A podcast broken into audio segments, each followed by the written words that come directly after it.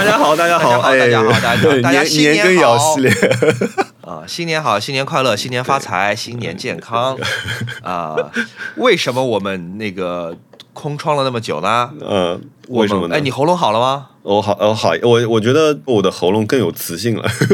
哦，太好了，太好了！我我现在就是晚上会莫名其妙咳嗽，我白天我还能控制我自己，呃，所以很久没跟大家见面，就是因为 没有办法录音，对，声音有点奇怪。呃，声音奇怪，但现在感觉好一些了。如果声音声音你觉得还 OK 的话，大家在评论区里面鼓励一下我们，好吗？好了，那我们先回答一下朋友的问题吧。很多朋友的问题应该还是二零二二年留给我们的。二零二二年最后那几天的问题，哎，但是我们先，我先，我先读一件事情啊。他的 ID 叫不要问我拖延是什么啊。他说两位好，他说他就是上上上期里幸运的被祝福的那位孕妇。他说转眼两个多月过去了哦。他经历了严控下的医院生产和没有陪护的月子中中心，以及开放后的全家羊生活。全羊之前，阿姨也走了，但是呢，他们家去就算是有惊无险的挺过了这最艰难的一周。呃，就是跌宕起伏，但是还好有我们播客在。他说，新的一年希望我们两个多录节目，熟悉的。声音，哪怕陌生的话题，也能陪伴自己无数个无助疲惫的时刻。他说：“希望我们有更好的作品，也祝福大家，就是新的一年生活底色更加呃光亮澄清。”啊，谢谢这位朋友。哦，谢谢这位朋友，谢谢你，恭喜恭喜他，他当妈妈了吗？对，当妈妈了哦，恭喜恭喜恭喜耶！而且是在这样一个特别的时刻。对，我记得这位，恭喜恭喜。那进接下来啊，我们开始进入我们的提问环节。他说：“哎，呃，C Sir，他说，哎，他说我们会不会像我们的友台一样出一些？”小周边，那那个，并且他说他很喜欢抹他他的贴纸啊，会的会的，这个责任都在我啊，就跟这还是我的错，就是 对我我觉得就是我们可能会先出一些基础款的，就是贴纸吧，就是有机会送给大家，就是对到处贴一贴玩一玩。对，今年我我一定会会尽快的做完这件事情啊。然后对，再次给大家道个歉。然后第二位，呃，奥斯卡纯问说。呃，不得不说，熊老师真的是一位非常出色的广告人。虽然今年他拍 DJI 呃 Mini Three Pro 的广告已经过去很久了，但是还是很成功。看完一直魂魂牵梦绕。半个月前，终于全款买下了普通遥控器版。虽然是学生，没什么钱，但是熊老师的每一个视频，我都会仪式感的满满观看。哦，仪式感满满的观看。Sorry，希望熊老师能拍更多、更好、优质的视频。哎呀，这这个是个情书啊，不是个问题。谢谢这位朋友。这个这个机器真的挺好的。这是它，首先它是我上海封城之后我拍的第一个影片。然后第二，这个产品其实。呃，大疆最开始没有打算要投放我，嗯，因为他们觉得这个产品太怎么讲入，相对来说比较入门，他可能觉得我应该拍更旗舰的产品，嗯，拍那种影像奇观。但反而我后来我跟大疆说，这个产品我想参与，因为呃，Mini 三 Pro 是个我自己等了很久的产品，我觉得它真的是让我觉得我飞无人机的压力小很多。嗯，我就想出去爬山，我不想身上除了水和食物和什么帐篷之外再多带什么东西，可能就挂在侧面兜里面就好了，它又足够小。Anyway，恭喜这位朋友全款拿下大疆 Mini 三 Pro，好吧？哎，我当时的大疆 Mini 一代好像也是看了熊老师广告买的啊，是吗？哇啊，不是广告，不是广告，是视频啊，视频内容 好。哦，这里没有人问，他说两位身体状况怎么样？好些了吗？我好像跟你那个反应不太一样，反正我是发烧发了三四天，但是我喉咙没有痛，我没有痛喉咙，就是一直在小咳嗽，然后说话声音不太对，然后我很长久的失去了嗅觉跟味觉。哦，那说明你抵抗力还挺好的啊？是吗？对他们说失去嗅觉和味觉的话是抵抗力比较好的。我我是。就是我是在 在我司的一次就是年底的大智会上染上的那天，我觉得应该就是大家所有同事几乎都染上了。然后我觉得我们这颗猪还挺厉害的哦，而且我有个很好笑的事情，因为那阵子就是这阵子我太累了之后，我有一颗没长出来的智齿呢，它又开始发作了。就是我我整个右脸那个时候就肿成了一个国字脸，就是一边是圆的，一边是方的。然后呢，那个我就我就很难受。那哈娜就说：“她说，哎，我给你煮个鱼汤给你补补。”我说好，然后他就给我煮了个鱼汤，然后煮完之后我说，哎，这个汤很好喝，这个是个什么鱼？他说这个是昂刺鱼，然后我脑子里一想，不对，昂刺鱼不是一个发物吗？然后他说不是啊，不是啊，然后我就查了一下，那百度告诉我们，昂刺鱼是一个发物。然后看完这句话之后呢，我就开始发烧了。我当晚从从三十六点八度的正常体温窜到三十八点五度，大概只用了半个小时。然后完了之后，我的体温就在接下来的三天里面，一直处在三十八到三十九点七、三十九点九这样的一个状态，来回我可能来回了四次吧。然后期间就是再加上牙疼，就整个人有一种晕厥的状态，有有有有点糟糕，挺难熬的。呃，完了之后。呃，大概到第四天我才测出来了两条杠，因为我很担心我之前是流感，这就有点白白发烧的感觉嘛。然后那个后来第四天终于测测出来一个微微的两条杠，呃，终于放心了，那就是熬过去了。然后之后就开始皮肤疼，我大概有两天的时间是呃身上疼，对，就是是。碰身上什么地方就很疼，就你想以前就是贴身衣物上的那种领标，其实你平时穿着不怎么感觉得到的，对吗？那那个时候它都像就是一个小刀片一样在衣服上面，就划到皮肤都会很疼，特别是背部。惊呆了。嗯，大概经历了也差不多要有两天的时间，然后开始慢慢回转，然后中间稍微有一段时间失去了那个味觉。嗯。然后其他没有，哈娜呃哈娜他打我了，我要嘲笑他。他前两天跟我说，他说啊，他说我失去味觉了。我说怎么了？他说我吃不出辣了。熊老师，你知道辣不是味觉吗？辣是一种痛苦。对。啊，他听到这期节目要打我了。对，其他我我最近就还有一点咳嗽，然后因为我以前有慢性咽炎，所以其实我我最近身边有好多朋友跟我说咳嗽的时候，我都会拿那个小罐子给他们装一点那个我的一个龙角散的粉剂。就我觉得，如果你现在你给我寄了些，对我觉得，如果你现在买得到这些，呃，买得到这种就是粉剂，它不是糖啊，那我觉得就是你可以买一点，因为这个东西对治疗慢性咽炎是很好的。因为我一直有慢性咽炎，所以呃，我我我基本上我家里是常备这个药的。然后另第二位朋友 Golden 登登他说有什么好的措施嘛？就像我们刚刚说的，就是我觉得主要千万千万就是不要觉得自己平时锻炼多，身体好就。发完烧你就立即下床就开始正常生活，嗯，我觉得在这段时间里面真的是能躺平就躺平吧，就是至少两个星期里面不要做太多的运动或者让自己累到。我觉得挺，我有朋友复阳就是因为，嗯，自我感觉太好，就是。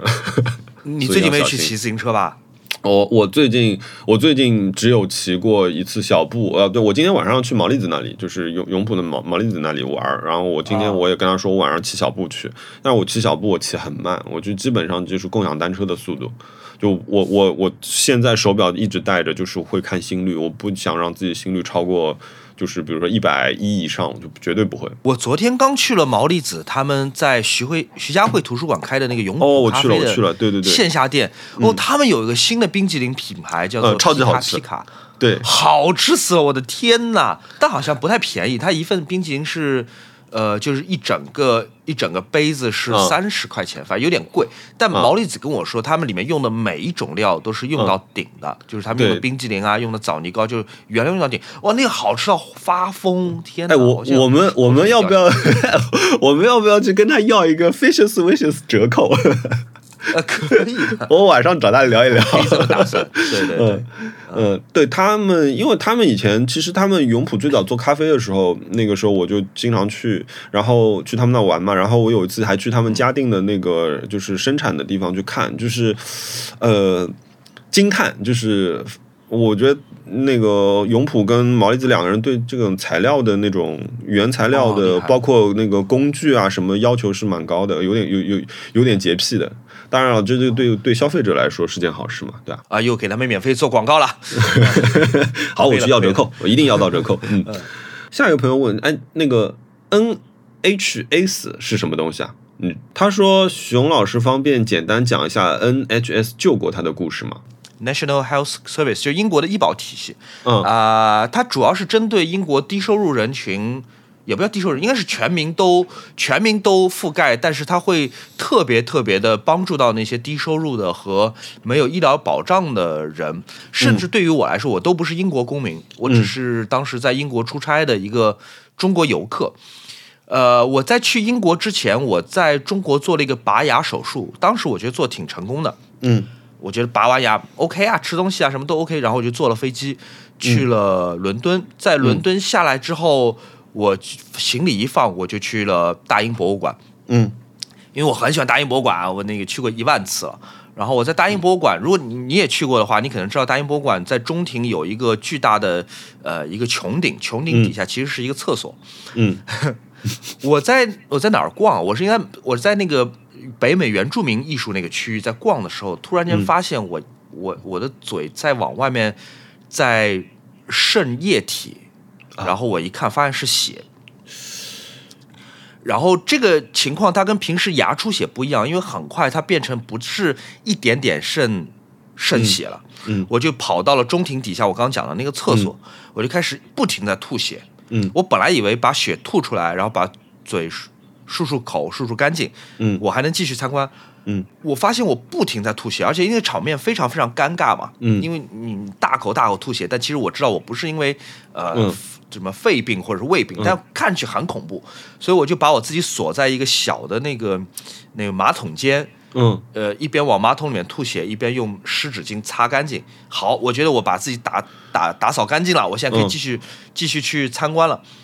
结果往外面走大概十步左右，我又感觉我的整个嘴都被血给占满了。我又回到那个厕所，回到那个马桶间，继续吐血，继续清理自己。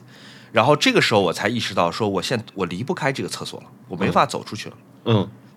除非我愿意接受大家那种奇怪的眼光，或者这个人怎么嘴里面一直在吐血，而且我还没有办法帮向别人解释，因为我我我没法说话了，我嘴里面全是血，伤口崩开了是吧？对我当时我还觉得这只是一个小事儿，因为毕竟你想牙出血能出到什么地步啊，对吧？牙出血我没把它当回事儿，结果当天晚上我回到酒店的时候，我没有办法躺下睡觉，如果我躺着睡觉的话，血会把我呛死，它不停在出血。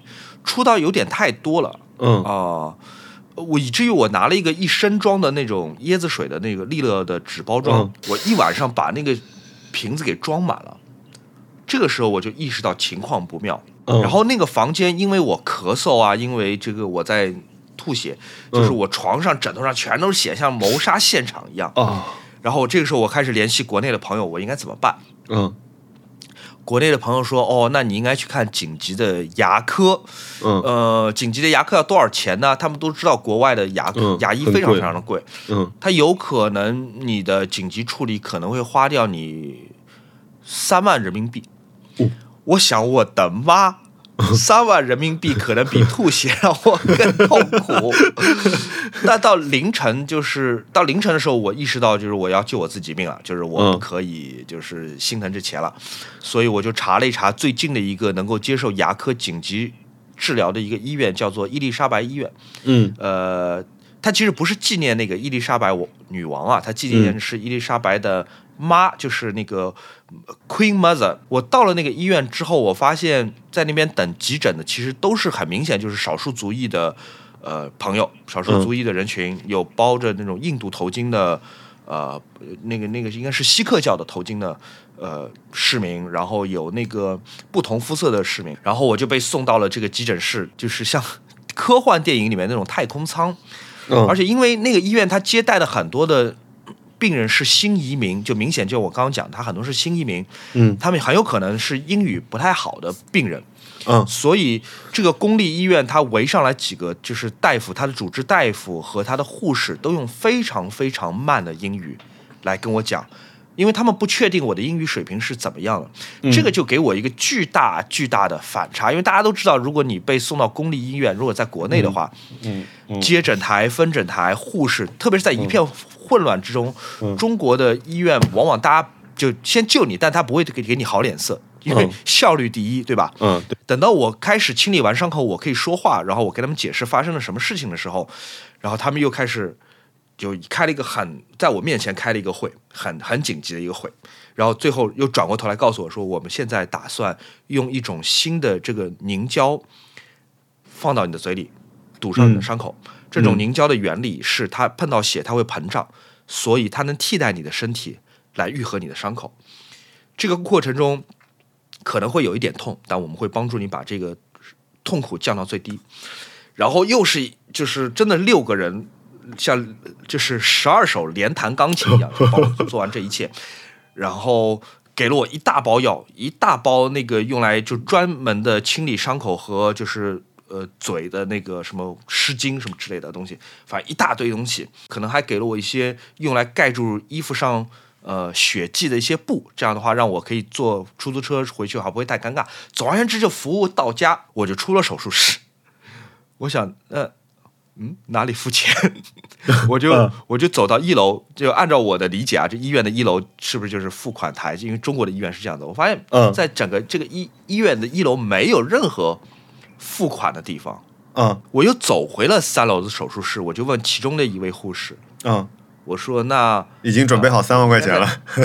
对我应该在哪里付钱？”他说：“哦，你不知道吗？说我们这家是 NHS 的覆盖的医院。”所以说，任何急诊来的人，他们不需要付任何的钱，我们就是帮所有有紧急困难的人提供他们需要的服务。我说，可是我不是，我不是英国公民啊，我我没有在英国交过税，就是我没有支持过这个这个系统。他说，哦，不重要了，因为你刚才是在一个很紧急危急的情况里面，所以就是一视同仁会得到照顾的，你你不用担心，反正 NHS 会。我就惊呆了，就是意味着就是，如果我是一个新移民，无论我是合法的还是非法的，如果我是一个从呃斯里兰卡、从非洲或者是从任何一个地角落到伦敦来落脚的，住在贫民窟或者甚至流浪街头的人，我像刚才一样，如果我满身是血，我只要走进这个医院或者被送到这个医院，我是得到的就是刚才那种等级的服务。而且每一个人就非常非常 nice，因为对吧？我没有任何地方会给他们什么五星好评，没有，我钱也不付，就他们没有任何必要，除了在给我医疗服务之外，还给我好脸色。我就一直觉得就欠 NHS 欠他情。然后在二零二零年，就是新冠刚开始席卷。呃，英国的时候，就是差不多年初的时候，反正说 NHS 的护士经历了非常非常大的压力，因为每个医院都爆满，因为那时候那个毒株好像是蛮厉害的。我还想办法打电话去了英国，然后我说我要指定我要给那个那个医院捐一万镑，我觉得我能回报我一部分当时我受到的这种很很善良、很很好的照顾。你讲这个时候，我就想到之前本威少演过一个一一个一个短剧，你记得吗？演妇产科医生。啊，我知道，我知道，对对对，是的。对他们好像是对，就是对患者的情绪照顾是很到位的。我我去年的时候说嘛，我的一个我的一个二伯伯，那个当时他自己是医生啊，他自己在华东医院做了做了一辈子的那个营养科的医师，然后最后因为没有核酸证明，他染病了，他没有办法去医院，最后倒在自己最后被。倒在自己医院那边还挺惨的，就是这个事情。对，就希望这种惨剧就不要再发生了。对我刚我我我接着刚刚讲，就是我我我之前有一次国外医疗经历是在那个普吉岛，就有一个很羞耻的事情，就是嗯，我们那个时候去普吉岛，因为我没什么经验，所以就是我下海之后，我其实不知道沙滩边上是有莲蓬头的，你上来之后是要把自己冲一冲的，你知道这个事情对吧？嗯，对的，是的。我我就那天呢，我刚好跟我当时的 ECD，呃，我们在聊，就是我的一个职业生涯的一个事情，包括说我我觉得我做哪做好了哪些事情，我我需要在来年获得哪一些支持，这样一个事情，就是其实我的心思都在那件事情上面，我很严肃的在跟他谈这个事情。那谈的比较顺利呢，我就一会儿下海上来，下海上来，然后喝着 whisky，完了之后呢，到晚上就发觉不对了。身上怎么这么疼？身上怎么这么像着火了一样？嗯，然后我当时的那个室友他就问我，他就我们住酒店一起的室友，他就问我，他说你怎么了？他说你是不是下海之后没冲水？我说是啊，我说怎么了？他说哦，那你现在就是腌猪肉的效果。他说你知道吗？就是盐腌猪肉，你知道？就是就是我整个人就是我我身上很多地方肿起来了。然后那怎么办？然后我们晚上就是大概凌晨两点多钟的时候，就是穿呃去门外打了个车，打了个那个突突，就是那种三轮车，到了一个呃泰国的一个医院，因为我有一个，我当时公司给我买了一个商业保险，有一个有一个信诺的一个保险，然后我就用那个保险呢，直接就很快就是我们去到诊室，然后医生就让我对吧，把衣服脱了，裤子脱了，然后给我嘎转了一圈，检查了一遍，他说哦，他说你这个事情，他说也不严重，但是会很痛苦，他说那个你我就给你开点安眠药吧，他说你就熬过去就好了。哦，嗯，然后再给我开了个止疼膏之类的，这种外敷的，然后就这么一个事情，就是就是挺羞耻的，但是，呃，是就是确实也很意外，就是因为你想凌晨两点钟去，其实也是值班医生了嘛，对吧？大家也挺，人家也挺累的，但是那个泰国医生也是从头到尾的态度非常好，就像你说的，他跟我讲英文的时候讲很慢。啊，就确保你一定能听懂，或者大概知道是什么意思，然后一步一步的告诉你。他不会说我开张单子说啊，你自己去药房拿药吧。可是我刚来这儿，我怎么知道药房在哪儿呢？对吗？他会就是至少派一个护士告诉你，带你过去，然后拿好药怎么吃给到你。嗯，然后你你自己再走。我觉得就是这样一个，就是国外还挺多这种，特别是像这种。泰国当然也是比较成熟的旅游区啊，我觉得这种医疗体系服务还是比较让人安心的。但我觉得你应该是敏感体质，我有很多很多次下海上来直接吃饭，直接去跳舞。我觉得很多人都有这种体验，都无所谓的。但就包括你刚刚讲，你吃那个昂刺鱼，你觉得它是发物，然后导致你什么情况？我不知道，因为我我本人我没有那么信东方医学啊，就是我觉得发物是一个很中国的概念。那只有在中国有发物这概念，在英国、在美国、在在日本是没有这概念的。那有可能不是因为它是发物，只是因为你体质是这种哦，有有可能的，有可能的。哦，就我第一次听说海水能把你搞成这样，这也太惨了。哇，就是晚上疼到睡不着，你感觉我是不是要完蛋了？就是这种感觉啊，惊呆。嗯，也也可能因为就是因为我那天又喝了好多好多 whisky，就是就是对，但你下海喝酒是其实是一件危险事件，不是因为你体质，而是对对对，就是如果你喝酒，就即便你喝一些什么淡的酒也就算了，你喝一个什么鸡尾酒，如果你在水边玩玩水，就是哈哈哈，你来追我呀，海海滩上跑一跑，这是 OK 的。但如果你喝烈酒，说实话，我建议大家。建建议你不要这样烈酒下水，嗯，哪怕你觉得你非常清醒，你觉得你就是完全掌控你自己的意识，但这个其实是很危险的，就大家就是听众朋友们不要学他，好吗？对对对对对，这不是一个好好榜样。嗯嗯。好的啊，下一下一个问题，哎，那这位朋友 Mr. Beham 问说，我的哈苏相机修好了吗？修好了，我的哈苏相机当时是我先是找了飞猪老师，我说，哎呀，飞猪老师怎么办怎么办？然后飞猪老师又给我介绍了东来老师，然后东来老师说，哎，你把东西寄过来吧，然后啪就寄到他那儿，他说，哎呀，你这个东西太麻烦，然后啪他又给我寄到了他一个朋友那儿去，一个叫哎好好阿友维修啊，就是一个数码哦，对对对，你知道他们对吧？对。我知道，知道，他很出名。对，然后东来老师又帮我寄到他们那儿去，然后他们就很快就帮我搞定这个事情。他就跟我说有一个什么原件要换一换之类，叭叭叭就帮我弄好了，然后寄回来之后，这台相机至今就非常完美，没有任何问题。对，哦，厉害厉害！而且坏掉的原因其实就是因为我去星光那次修，然后修的时候就我因为我有一个，我一直说它那个后数码后背的那个开关接触不良。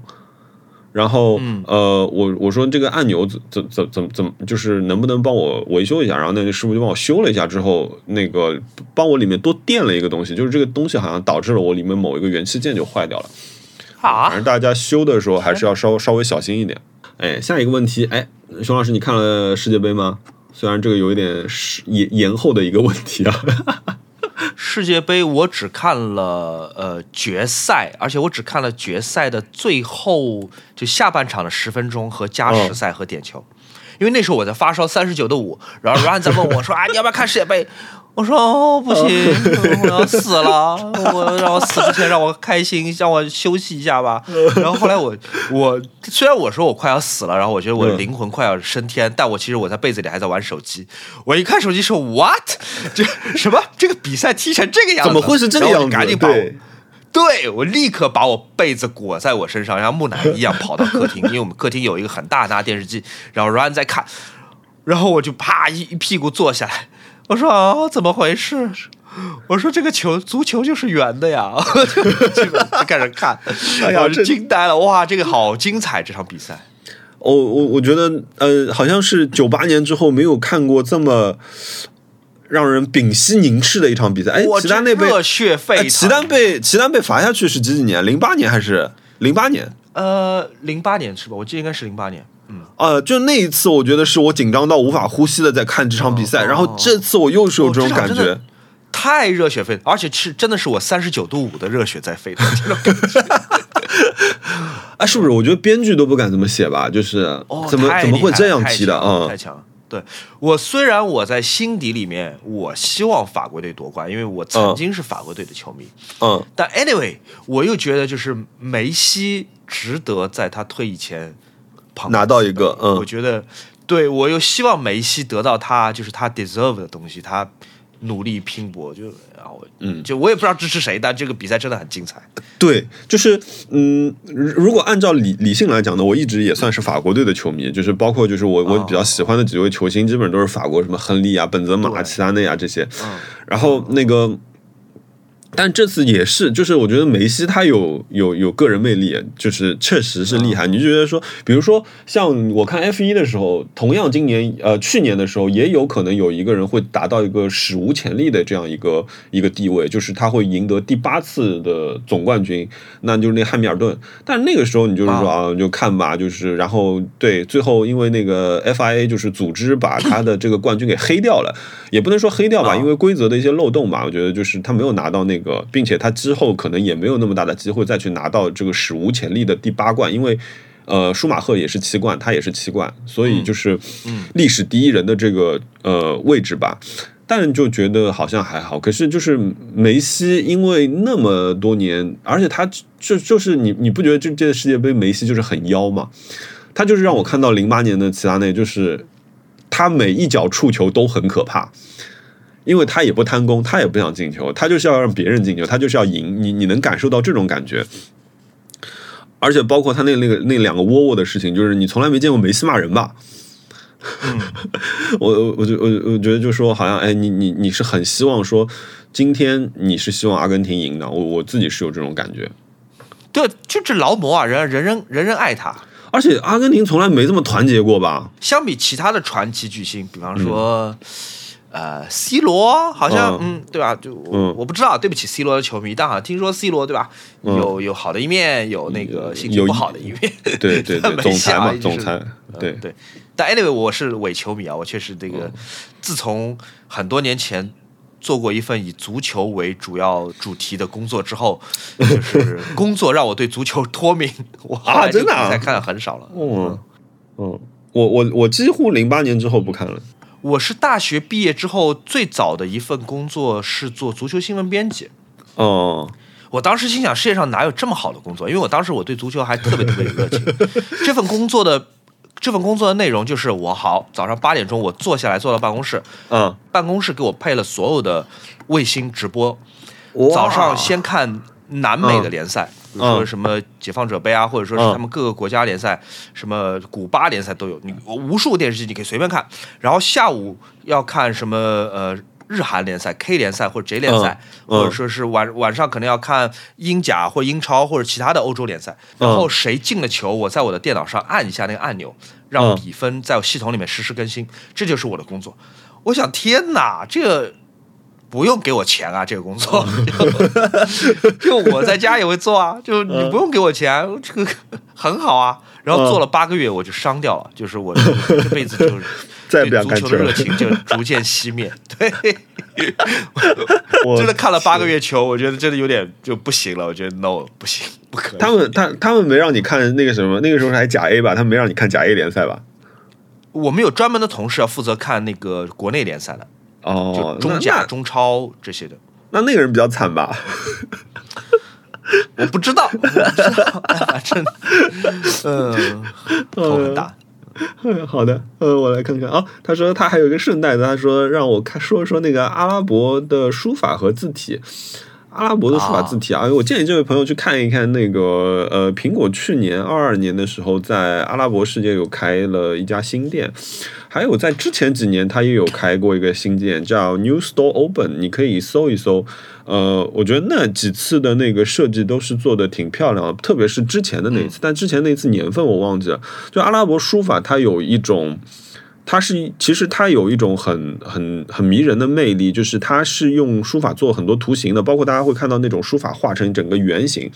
当然我对这个东西不是很了解，但它里面有很多图案性质的东西是很很漂亮的，很迷人。我觉得，就你天然看到那种东西，你就会跟它的本土文化跟跟跟那些历史上的东西都都会结合起来。我觉得，嗯。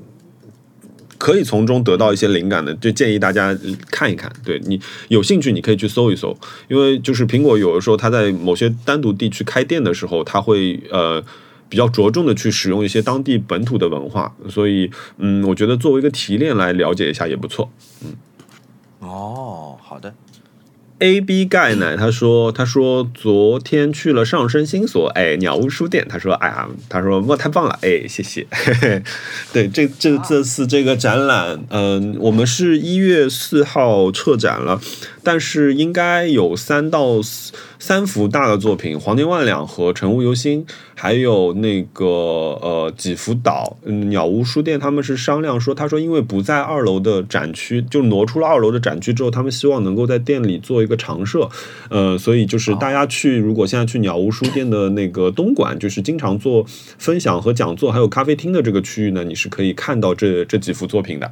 谢谢大家，哎，谢谢谢，因为哎，微博上有很多朋友艾特我，就是去去看了这个展览，呃，就就非常感谢大家，对，而且我知道也也有很多幅岛被带回家了，哇，卖掉这么多吗？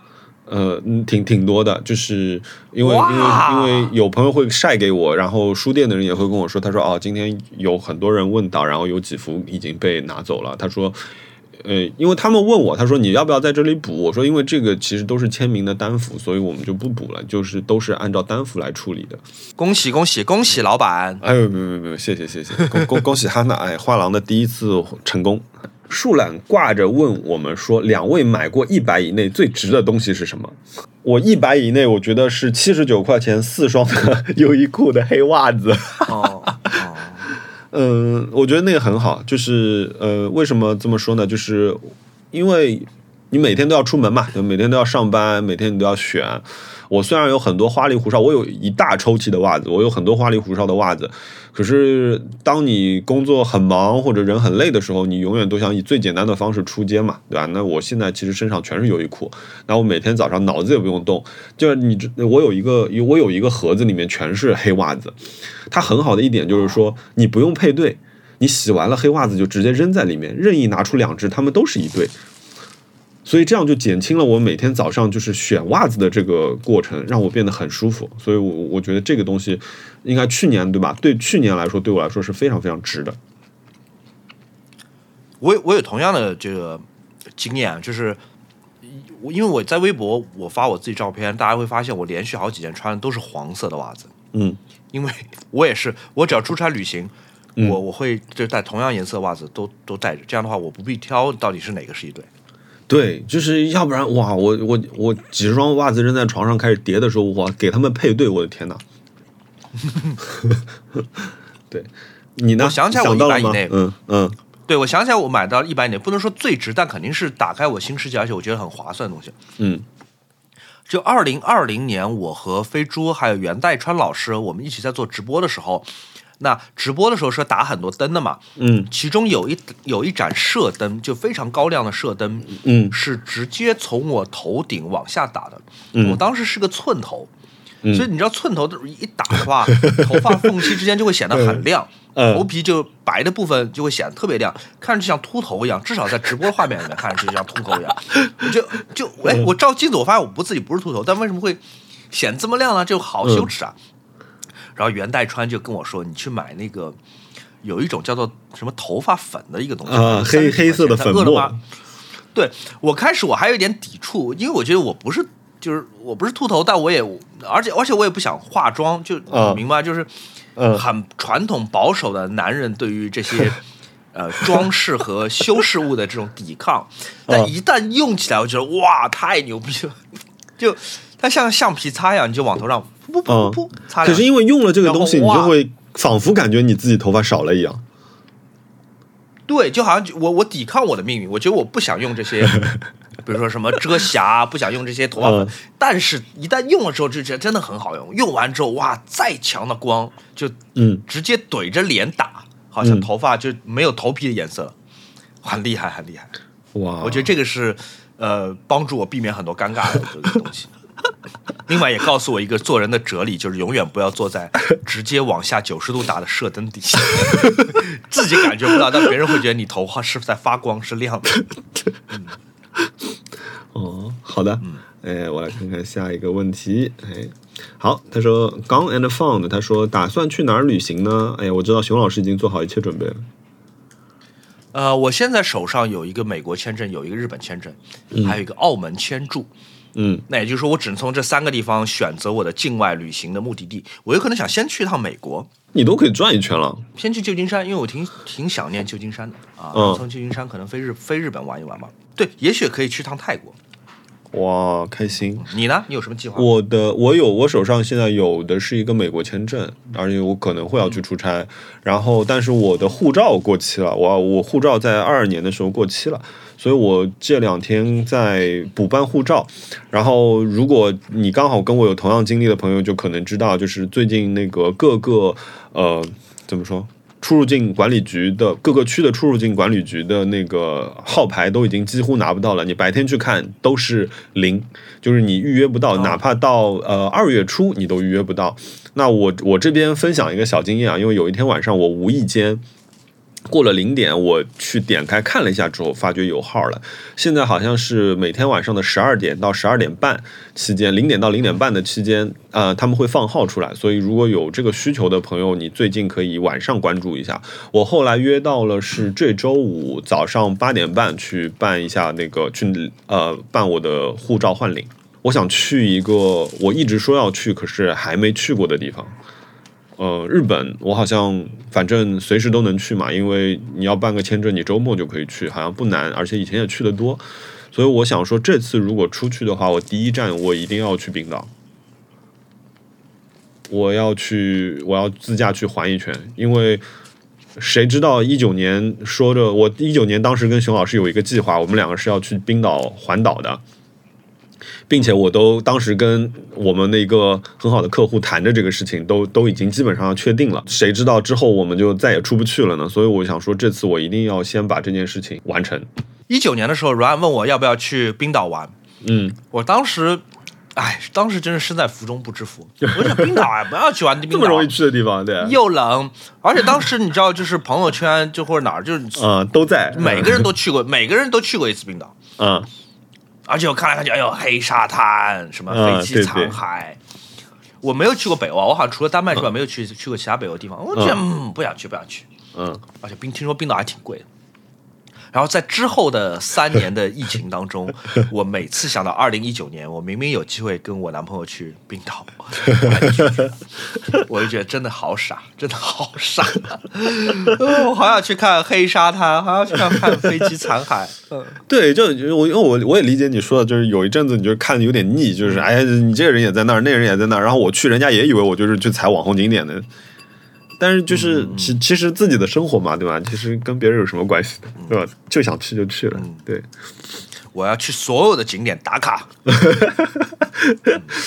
呃，冯建考考拉他说，熊老师他说我想买全画幅相机拍视频，他说 R 六 Two 和 A 七 M 四，你更推荐哪一款呢？我两个都没用过。都没用过，我哎，sorry sorry，我也没用过，对。啊，车厘子 and 猕猴桃问他说不太确定以前的节目里面有没有聊过理光机 R 三 X，他说没聊过，请给点建议吧。他说官方马上就要涨价了，他说我最近上头已经在不理智的思考中了，我到底要不要买呀？嗯没用过，不知道。呃，嗯，对，嗯，好，那但那哎，但是那个我有一次我在海南，我碰到 Do 的 Ham 嗯嗯。Him，对不起 Him，在听的话，嗯。我发发错你的是名字。Him，他手上有部 GR 三 X，当时刚刚发行的。反正我试了一试，我觉得四十毫米这个视角我挺习习惯的，不是说理光这个嗯。机器好我只是觉得四十毫米这个视角，呃，在我看来可能比二十八要好用。当然这个是因人而异的，就是并没有说一定广角比中焦好，或中焦比广角好，这个就因人而异的口味。嗯，但至少我觉得当时我用了一下，我觉得这个视角挺打开我的想法的。我有个同事，他有每好像有每一代的机啊，然后他这两天跟我说他又要买一台。反正我觉得一个一个一个设计师能对这个东西痴狂到这个程度，总归有它的价值的，对吧？嗯，可以考虑考虑嘛。如果不是太贵的话，不知道多少钱啊？六千多块钱，六千多啊！哎呦，那我买三 D 打印机了。对，这位朋友问他说：“哎，两位老师打算怎么过年？哎，两位怎么过年？熊老师怎么过年？”我爸已经在海南了，我爸现在住在海南一个小城市，嗯，他过得也很悠闲。嗯，我妈和我妈男朋友在上海。嗯，总要吃个饭的。嗯，对，反正我过年我可能哪哪一位我都不陪。我过年我可能就想待在家里面。过年的时候，Ryan 要跟他家里人去日本玩。嗯，就是除夕的时候。哦，我可能提前，我提前跟我妈在上海吃了个饭，然后我爸我就不去找他，因为我不太想再去海南。嗯，呃。也许我去美国过年吧，我看看唐人街过年什么样，从来没见过，总要见识一次。OK，据说唐人街过年非常热闹，但是跟国内过年又很不一样。是啊，哎，那期期待期待你的现场报道。好呀，嗯，我哈娜应该要回去陪他老妈过个年，我陪我爸妈吃个饭，然后。嗯，然后，然后我应该也没有拜年这个习俗吧。然后我可能让我团队都找我团队的小孩来家里面，就是吃吃饭、喝喝酒，就感谢大家今年的辛苦吧。然后，嗯嗯，嗯，对，顺便给他们明年的压力。然后，其他没什么。我我我我觉得。好好好休息吧，然后可能想在年后休一个假，连着呃春节，然后在春节最后几天大家要返程的时候，然后可能出去出去一趟，自驾一趟，嗯嗯，就差不多这样吧。嗯，我也不太喜欢，就是就是我不知道，就是以前上上海过年的时候，我很特别爱干一个事情，就是去大街上开车溜达，因为路上特别空。呃，可是今年这件事情提前了。呃，你记得就是第一个星期，就是我阳康的第一个星期的时候，路上几乎是没有人的。我那天回办公室去的时候，路上几乎是空的，就是完全就是那种过年的状态，连那种送货的电动车都看不到。呃，我我我觉我觉得反而有点有点恐怖，所以今年应该也就还好了吧，就安心在家待着吧，打打游戏。休息休息吧，嗯，难得的时间，嗯，好，阿凡达怎么样？看了吗？我看了，你看了吗？我看了，在座的朋友，如果你没有看阿凡达，此处可能涉及剧透啊，你可以往后跳一跳。C B V V 在我看阿凡达之前，在微博写了一篇热情洋溢的影评，具体写啥我忘记了，但是，嗯，我如果我没记错，他把阿凡达打了一个挺高的一个情感分。啊，是。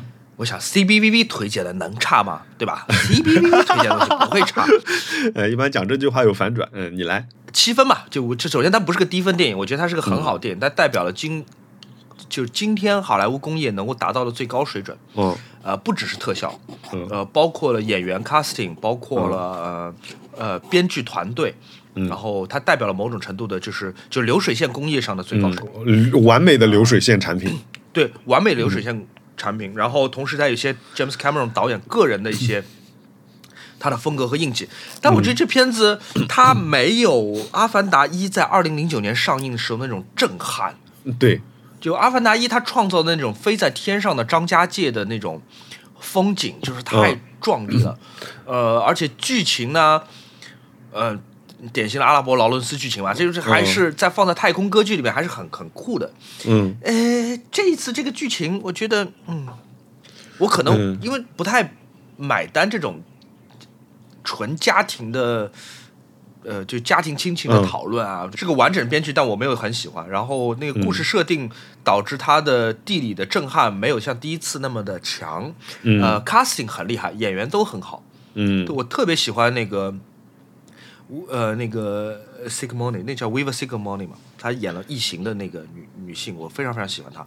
她本人和她出演的很多角色都代表了好莱坞科幻电影史上最重要的女性主义的角色。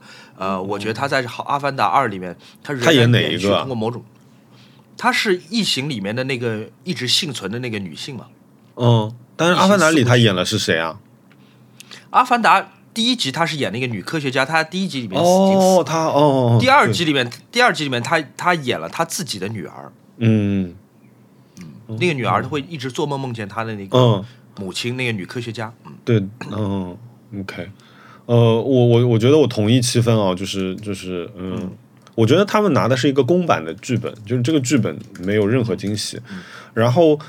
我我那个时候也也出了电影院，我也跟哈娜在聊，包括我跟后来去朱一家里的时候，我也跟他聊到这个事情，就是我说我确实是有这样一个感受，就是你一你看到《阿凡达一》的时候，你带来那种视觉冲击力，你你是感到哇，就是毛骨悚然、寒毛直立的，对吧？嗯，但我觉得是不是因为当时他创造了就是三 D 电影，就是普普及了三 D 电影这件事情，就是。它给你了一种全新的视觉感官上的一种刺激，而这种刺激，因为在这一次里面其实是没有了嘛，就是因为变成了一个虽然画面都很美、很很完美、很漂亮，然后可是那个充满充满了 idea，对吧？就是我觉得创意非常非常好，包括生物的那些造型的设计都很棒。可是因为我们已经习惯了三 D 这件事情，好像它就没有给我这么大的冲击。我还特地跑到前滩那个 IMAX 去看的，对对，然后。第二件事情就是那个呃，因为他这次到那个海的那个世界嘛，对吧？就是包括他用到的那些图腾啊、纹样啊那种方式，就是太明确了。之后好像印度洋上的海岛文明，你是说？对，就变成说哦，这好像不是在外星了，就是就是我们的印印太平洋上的这种。对。呃，我觉得是这样，就我觉得詹姆斯卡梅伦他在他之前的所有的作品当中，他都有一个核心的一个。某一个核心的 message，这个 message 往往是陈旧，但它是正确的。呃，打比方说，在《终结者二》，《终结者二》是个影史大杰作啊，它其实里面有一个很强的一个 message，就是不要暴力，嗯，不要战争，呃，所以让《终结者二》变成了历史上最成功的反战反暴力的暴力影片。嗯，施瓦辛格在《终结者二》里面，他的演出那个机器人角色，他的杀人数是零。整个片子从头到尾，施瓦辛格一个人都没杀过。哇，这个数据从来没有想象过，感觉感觉不知道杀了多少人。对，就这个概念，在八十年代，就在九十年代都不算新的。就是说，我要反战、反暴力，它是个很陈旧的概念，但它是正确的。嗯，詹姆斯卡梅隆在《终结者二》里面，他很完美的用一种新的设定、新的讲故事的办法，把这个概念给传达出来。我觉得 OK，很好。呃。就是你这个故事非常设定非常非常的棒，嗯呃，终结者的系列的它的最开始的他做这个背景故事设定的初衷是詹姆斯卡拉曼说我要拍一个科幻片动作片，但是我要把它放在现代，嗯，放在观众熟悉的洛杉矶的环境里，那我怎么做到？是外星飞船打到洛杉矶来吗？还是怎么样？好，时间旅行，那我就继续第一步的时间旅行，就是未来的机械。来到今天的洛杉矶，所以我能够在今天的洛杉矶城区快速的拍一部有科幻主题的电影。那这个这个片子执行的很好。嗯，呃，另外一部我觉得是一个成就，但是正确的一个信息是真实的谎言。真实的谎言的信息就是说家庭，美式家庭概念。好，这两个夫妇对吧？一个是做特工，他不能让自己的老婆知道他爱自己的老婆，但是他们有七年之痒，巴拉巴拉巴拉。哎，最后这个老婆也被他发展成特工，他们经历出生入死，然后爱情情比金坚，嗯，老概念，老非常非常老的概念。但是真实的谎言是有史以来我认为最好的动作特工喜剧，嗯，最完美的一个作品，每一个地方都是对的，每一个编剧的细节都是对的。嗯，明白。泰坦尼克号成就到不能再成就的，就是冲破旧婚姻的枷锁，去追求自由的爱情吧。年轻人就老到牙都掉下来的一个概念。嗯，杰作。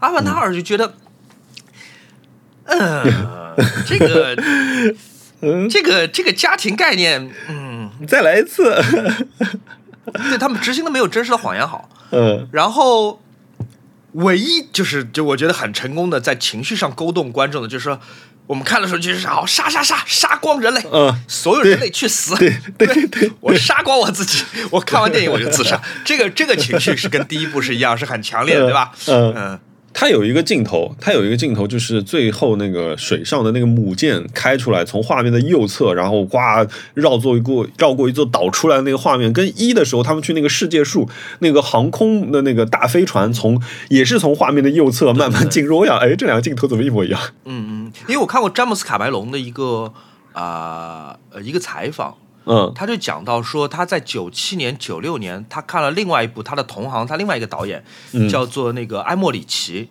嗯。拍的《独立日》，嗯，他说他和很多当时的那个好莱坞的同行们都表示大为震撼，因为他觉得埃莫里奇创造了一种新的科幻片的套路，嗯。就是一个可以覆盖整个城市这么大的那种飞船，嗯。本身光它体积带来的这种恐怖，比他发射致命激光武器时候带来的恐怖不相上下。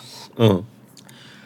所以我觉得卡梅隆在那个采访里面，他是很诚恳的谈到了，就是埃莫里奇独立日给他的一个嗯就这种启发吧，就是嗯。有的时候他一个物件，他不需要进攻，他不需要呃进行屠杀，嗯。光它的存在感，它就能带来一种冷酷的对一种恐惧。所以我觉得在《阿凡达一》里面，它创造类似的那种场景，嗯。我觉得多少是受到埃莫里奇独立日的这种启发的。嗯。就是我们来了，盖过一整片森林的飞船，嗯。降临到你头顶，我们什么都还没有做，我们嗯。还没有扔炸弹，但光我们的存在就是一种恐惧。嗯没也没什么剧透，我觉得、嗯我们都还没讲，最后他们又把泰坦尼克号重新拍了一遍的事情，我很不喜欢那一段，我觉得那段真的很老套。呃，呃，我我我，其中中间有一个地方我我不是很理解，就是那个那个呃，Spider 他的爸嘛，对吧？嗯，不是也变小蓝人了嘛？呃，大蓝人。可是是可是可是 Spider 怎么就是这个倒戈的速度有点快，然后倒过去又倒回来了，就是这这这里就是这个穿插就是很奇怪，就 Spider 在这个剧情当中制造了无数的混乱。对，嗯没有他可能剧情就是一个半小时讲完了。对，但这种混乱对于就这个故事的精彩程度有帮助吗？我不知道。嗯也许未来卡梅隆会出一个更长版本的 DVD 版或者导演剪辑版，有可能呃会更好。我觉得这样到时候他对导演和创造这些电影的人也更公平。但是就从中国院线里面我看到的版本，应该没有删减吧？我觉得 Spider 在里面就上蹿下跳，没有让人很喜欢这个角色啊。呃，对对，好的，嗯、好，这塔哥啊，塔哥，哎，也是我们的朋友，就是他说，哎，生病的时候最想看的电影剧哦歌，他说，呃，推荐一下呗。啊，最想听的歌就是 Brian Eno 啊，最值得看的节目就让你暂时忘记病痛。我个人推荐世界杯决赛，点球大战 哦，是的，是的，是的，这个有点太可怕了，对对对。会让你忘记你在咳嗽，会让你忘记你在发烧。电影，电影，我推荐。呃，伍迪·艾伦那几部散步片都可以，其实很开心。我很喜欢看那个，我很喜欢看《午夜巴黎》，我看了不知道多少遍了，我就觉得很好看。看看完意犹未尽，再看一遍《罗马》，呃，那个、哦，对，爱在罗马的，然后我我就觉得很好看，就是反正就散步嘛，散步听聊天，有有点像博客，对。然后那个呃剧，哎，我最近发觉那个很好看，就是催催娃，哦，那个那个呃喜剧演员，对对对，他的那个年度的那个那个那个演讲，我们今年跨年我们在朱一家里就是吃了七个小时火锅，我们就在看崔娃，呃，去年的、前年的、今年的，就是他的那个单场脱口秀，我觉得他很厉害，他是没有提词器的，他真的是哦。一个小时的表演，完全靠自己的记忆力加上哎，训练吧，我觉得哇太厉害了。那脱口秀他难道大部分是有提词器玩？应该也没有吧。就如果是那种单场在舞台上走来走去那种讲笑话，嗯那种应该也是没有。但是不会我所知没有，因为长到一个小时吧？因为周立波以前是有稿子的嘛，有提纲的嘛。他的那个现场有很多镜头，因为我想说这么长的一个呃，一个一个表演，它中间怎么串？然后，因为它应该因为有有不时的要 Q 一下，就是观众，然后它有很多表演的成分，然后又讲很多事情，他是怎么记住所有的，并且让自己在这么充分的表演的情况下也没有迷失嘛？因为我有的时候，比如说就就做一个提案的时候，讲的一兴奋的时候，可能会突然。带了点私货，讲完之后忘了我刚刚讲到哪儿，我觉得会有这种情况。然后他有很多镜头环视整个舞台，从他背后来拍，我发觉没有任何一个地方是有一个提词器的，我觉得哇，太厉害了。我非常讲到这里，我非常推荐大家去看我我的好朋友呃梁海源的专场，嗯，叫做《站在角落里的人》。哎，不对，是叫坐在角落里的人，还是站在角落里？嗯嗯，我知道有角落里的人。Anyway，对对对对对。我跟苏兆阳，我们在嗯成都看了一次他的现场，我觉得那现场是非常好的气氛的，因为嗯演员讲段子，当他在你手机视频里面讲，和在你面前讲是不一样的。嗯，在节目里面，他很多就是按照他的脚本，按照他设计的角度去讲，他有讲第二次的机会。但演员在舞台上讲，他没有讲第二次的机会。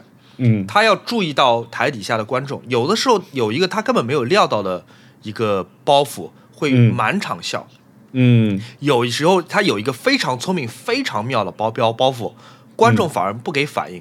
他是如何去呃补救，或者说是重新去组织的，或者说他的一些笑笑料和笑料之间，他通过喝水，或者说是插科打诨，或者说是跟台下一些观众互动，他是怎么完成这个过渡的？我觉得都都都非常妙。就即便是就是只是你坐在那边不动脑子纯笑，我觉得那个专场也是非常非常。呃，让人印象深刻。嗯，好的。他好像刚刚把他把他那个专场写了那个二点零的版本。哦，好，我要去找小文了。好的，嗯，呃，好，那开开心完了之后，我们有有有一个事情啊，可能要熊老师来就是帮助一下，就是这位叫 Urban Mouse 的这位朋友，他说他。好朋友的姑父呢，就是今年夏天的时候，就是就是不幸就是离开了这个世界。他说，但是呢，他留下了很多很多的唱片。他说家里人在出售，但是他找不到合适的价格对照。他想问熊老师，Discogs 上面的价格可以用来参考吗？这是第一个问题。啊，嗯，呃，可以的。Discogs 是是比较好的反映市场价格的一个网站。基本上，但是要做到的事情，呃，第一就是你得对照那个唱片的版本。就打比方说，平克·弗洛伊德《月之暗面》这种专辑，它有无数个版本。它在从一九七二年到现在，呃，这个四五十年里面，它有无数个版本。那你现在手上的这个唱片是哪一个版本？你要对照好具体的版本，因为每这不同的版本之间价格可以天差地别，相差一千倍都有可能。哦。然后你对照完版本之后，你要看这张唱片的成色是如何。呃，这还没有到出售那一步啊，就你还没有遇到你的买家，但是至少你要先知道你的版本，知道你张唱片的品相，然后再去看它最近的成交价格，嗯，以及目前卖家在卖的价格，嗯，同等成色、同等版本大概是多少钱，你才能大概有一个概念。但对于我觉得，嗯，对于这位朋友的家人们来说，如果他要处理他姑父的呃遗产的话。比较容易的办法仍然是一次性的，嗯，就是打包卖掉，哦，这会省很多很多事情，嗯，唱片店或怎么样。但当然，一次性打包卖掉，你之前你肯定先要知道它的总额在市场上大概一个，嗯，OK，好的。第二个问题就是，熊老师有没有想过自己唱片以后会怎么处理啊？这个熊老师之前是聊过的，然后他有一个括号啊，他说他最近偷偷开始给自己的唱片写价签塞进去，省得以后麻烦家里人。啊？谁说的？他这是这位朋友自己说的吗？对 对，啊，很好，嗯嗯，是个负责任的做法。对，熊老师之前有一集有有聊过这个事情，以后的唱片想怎么处理，对吧？就是对对，嗯。然后我还跟阮说，如果我那个得了什么病死掉的话，我的表你记得找谁谁谁，他比较懂，他知道怎么把我的把把我的表 卖掉。嗯。好的，呃，然后下呃，你你有点奇怪，这个朋友他说，哎，要不要买 Apple Watch S 八呢？然后还有一位朋友跟他一起的啊，这个一起的问题，他说水了个杯，他说，呃，两位，他说想问一下，一个与户外无关的人来说，有必要买 Apple Watch Ultra 吗？最近想买想疯了，但理性来说，和我现在戴的 S 六没有啥大的区别。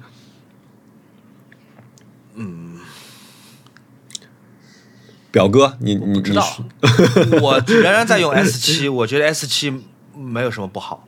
啊啊，Apple Watch Ultra，我想了想，我曾经很喜欢。刚它出，刚它，当它刚发布的时候，我觉得这是一个让人兴奋的产品，就像所有苹果的新的开天辟地的产品一样，它让让让我兴奋。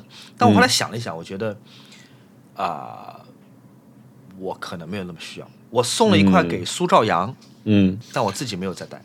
嗯，我带的是 S 七，然后对，跟肖老师一样的，然后。我觉得心心率、血氧这些基础功能都有，然后唯一少的可能是一个体温监测吧。然后哈娜给她妈妈买了一个 S 八，也是也是主要是为了就是监测身体的一个情况吧。嗯，对于户外，我觉得呃我也有想过那个 Ultra，我想说哎要不要换一块 Ultra 呀？毕竟对吧，我骑自行车骑那么多，我可以带。可是我戴在手上的时候，我觉得 Ultra 对我来说稍微大了一点。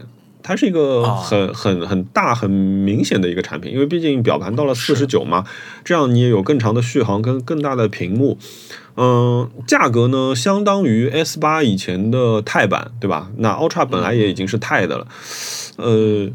所以我觉得你从 S 六升级嘛，除非你，我觉得如果你能给 S 六找到一个很合理的去处，比如说你送给你的父母，对吧？让他们能看一看身体的健康状况，因为 S 五以上就有血氧这个功能了，所以其实都是能用的。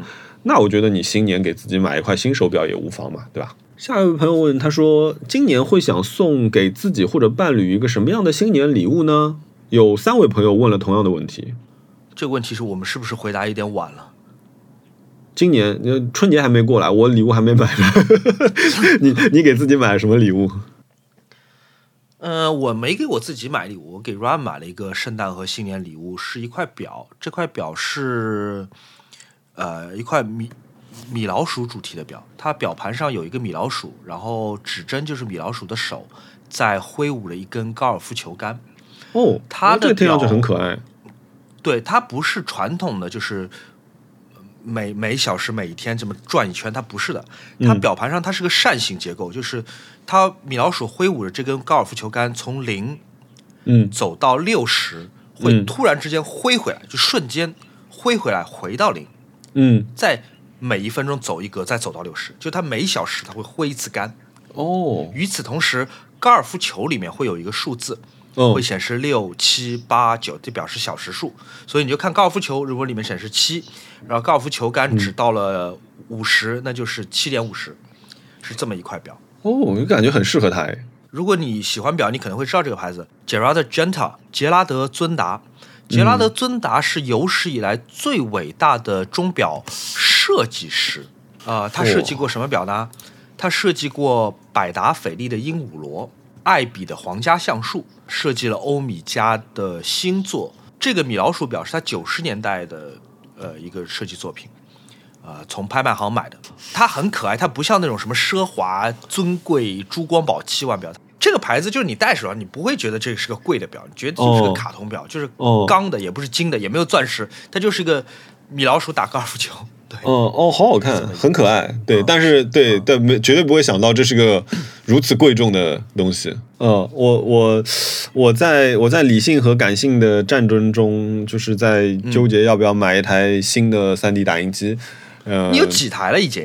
我有一台哈娜以前送给我的那个光固化的打印机嘛，但是嗯，对于我的一些自己的一些小雕塑来说，我好像就是。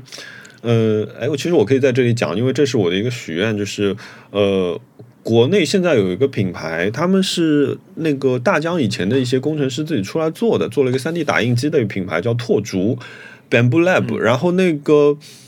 它我觉得是因为三 D 打印其实是有门槛的，就是包括它这个门槛不只是局限在于建模，呃，这些就是软件端的事情，包括说你的设备拿过来维护啊、调试啊，其实都是有门槛的。包括我，比如说我的光固化打印机，其实用起来用一次，你这个机器打打可能打这个东西，你之间不用管，可是前后你都需要花到一个小时以上做清理和维护，嗯，所以就是呃，你搭进去的时间会很多。那这一台新的这种 FDM 是什么意思呢？就跟挤牙膏，就是一圈一圈挤牙膏这样一个机器。一个它是一个傻瓜傻瓜操作，第二个它的那个机身设计，我觉得是好看的，就是是是很干净。我放在家里一个显眼的地方，我也不会觉得说这个东西是一个很 nerdy 的东西。嗯嗯，然后但是价格呢也不便宜，但是它好的地方，它又可以打尼龙碳纤维，就是这种。因为我想做一些自己的雕塑，我可能普通的那种测试的版本，我用一些 PLA 的这种就是玉米提炼物来打就可以了。但是如果我真的要出售，呃，或者说是想要做展览的时候的作品的时候，我更想用更好、更长久、结实的材料，比如说像碳纤维这样的材料去做。那那就就其实这样的一台，它这台机器就可以完成一些这样的工作，所以我就有一点点心动，但是还在还在纠结，也是纠结使用率也好啊，包括就是家里又太小。到底放到什么地方？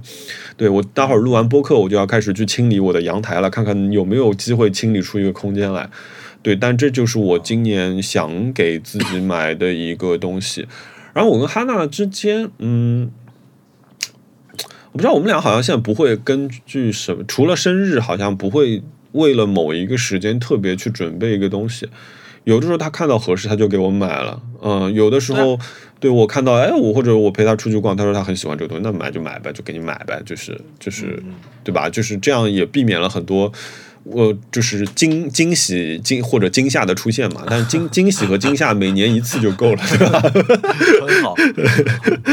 对，所以所以所以我们好像不会就是为了新年，我觉得新年我们俩都各自会为各自己去去买一点东西，这这倒是是真的。对。然后哦，下面这位朋友。Pato Patato Potato，他说：“他说最近家里来了一位猫猫客人，新手临时铲屎官。他说想知道衣服上的猫毛要如何处理，全都是猫毛的衣服，直接扔进洗衣机里会不会把洗衣机搞坏？是还是有什么高科技？我不知道。”熊老师家猫多，平时穿的衣服拿那个滚毛粘毛棒粘一粘就好了，放到洗衣机里面。我碰到的情况是 OK 的，因为你放洗衣机洗之后，那些粘在上面的毛会。被搓成一团，它可能仍然依附在这个织物表面，但反正你手一抓，反而更容易清理了。嗯，就 anyway 放洗衣机里面洗，问题不大，没啥问题，没啥问题。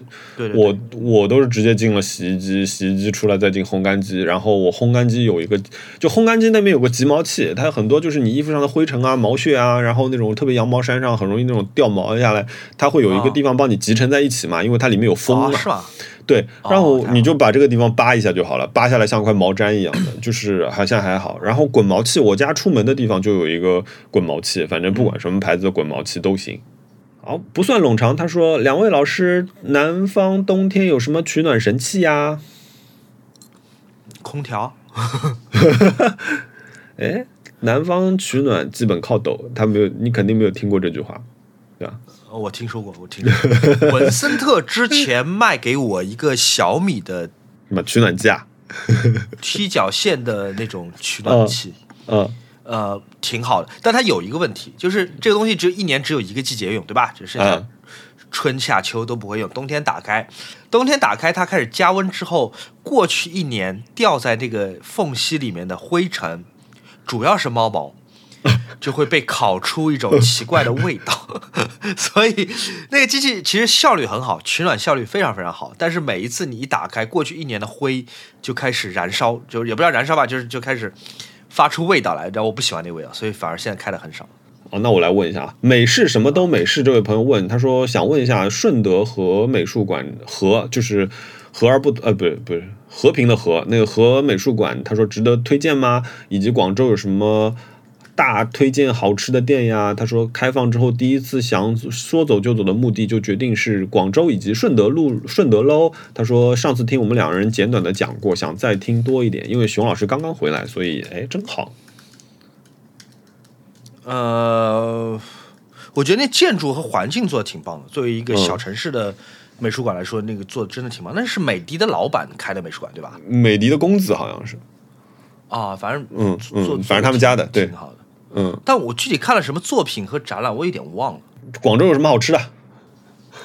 广州好吃的东西太太多了。呃，我先我我我就讲一家吧。我吃了那个惠食家的广东店。如果你是一个上海的听众，你可能在上海吃过惠食家。呃，广州的惠食家好吃很多很多很多。然后食材啊、做法、师傅的手艺啊，我觉得广东的惠食家都非常非常的特别。上海的我已经觉得挺好吃的了，哦，可以再上一层楼，太好吃了。谢谢熊猫仔，他说哦，问我，他说今年会不会出新的作品？呃，今年会的，那肯肯定过新年肯定会有新的作品，但是嗯，要往以往作品的幅面比较大，但是呃，我所以，我这次有有想调一点新的尺寸，所以还在还在测试，就所以没有那么快吧。对，但是呃，作品其实是会可以可以透露一下，就是那个因为这次。呃，哈娜自己的呃，他的事业做想做起来嘛，然后他有那个他开了一个叫莫塔达的画廊，可是莫塔达画廊它的中文名字其实就叫美丽多金。哦，很直接。对，然后这次我们在那个呃鸟屋的呃北入口的两幅 LED 的大作品呢，其实也是美丽多金的那个那个字，所以这次其实是会把这个作品做出来，然后呃。对，因为刚好也是一个挺好的寓意嘛，就是美丽多金，对吧？大家的人生理想，所以呃，对这个作品会开始准备准备上架。青岛青指导他说送给自己三十岁的礼物啊，羡慕这位朋友好年轻哦。熊老师三十岁的时候啊，熊老师还没到三十岁，我说我吧，我三十岁的时候 问了熊老师，熊老师我三十岁了，我要买一块表，我要买哪一块表？然后熊老师跟我说，他说嗯，你可以买一块 Nimos。然后我就买了一块 Nimos，对我那就是我的三十哦，Nomos Nomos Nomos Nomos，对对对。那然后我买了对这块表作为一个生日礼物，结果没想到很快坏了，送回送回去修一下。对，嗯，好，想听听哎最后悔的一样东西啊，请你等一下，等到我们今今年最后悔的一样东西，待会儿到冤枉钱的时候，我们来讲这个问题。熊老师，哦，冲浪冲浪浪冲冲不开心一天。他说：“熊老师，你考虑剪一些拍视频的花絮之类的吗？”这个问题其实之前我们也有跟熊老师要求过，熊老师说忙不过来。嗯，你说我剪视频的花絮，还拍视频？就是就是你拍视频的那些背景花絮，就就你知道，我有次跟你说过那个呃那个那个 Planet Earth，他们就是把他们四十个小时的那些空素材就放在 YouTube 上给大家当白噪音用。就我觉得，我觉得素材我有很多，就我们拍摄的素材有可能会剪成一个长的版本或者怎么样，这是我可以做的。但我们工作的花絮我可能不会有，因为我们确实没有人手来，同时还要记录我们是怎么工作，这个事情，呃，难度对我们来说太大了。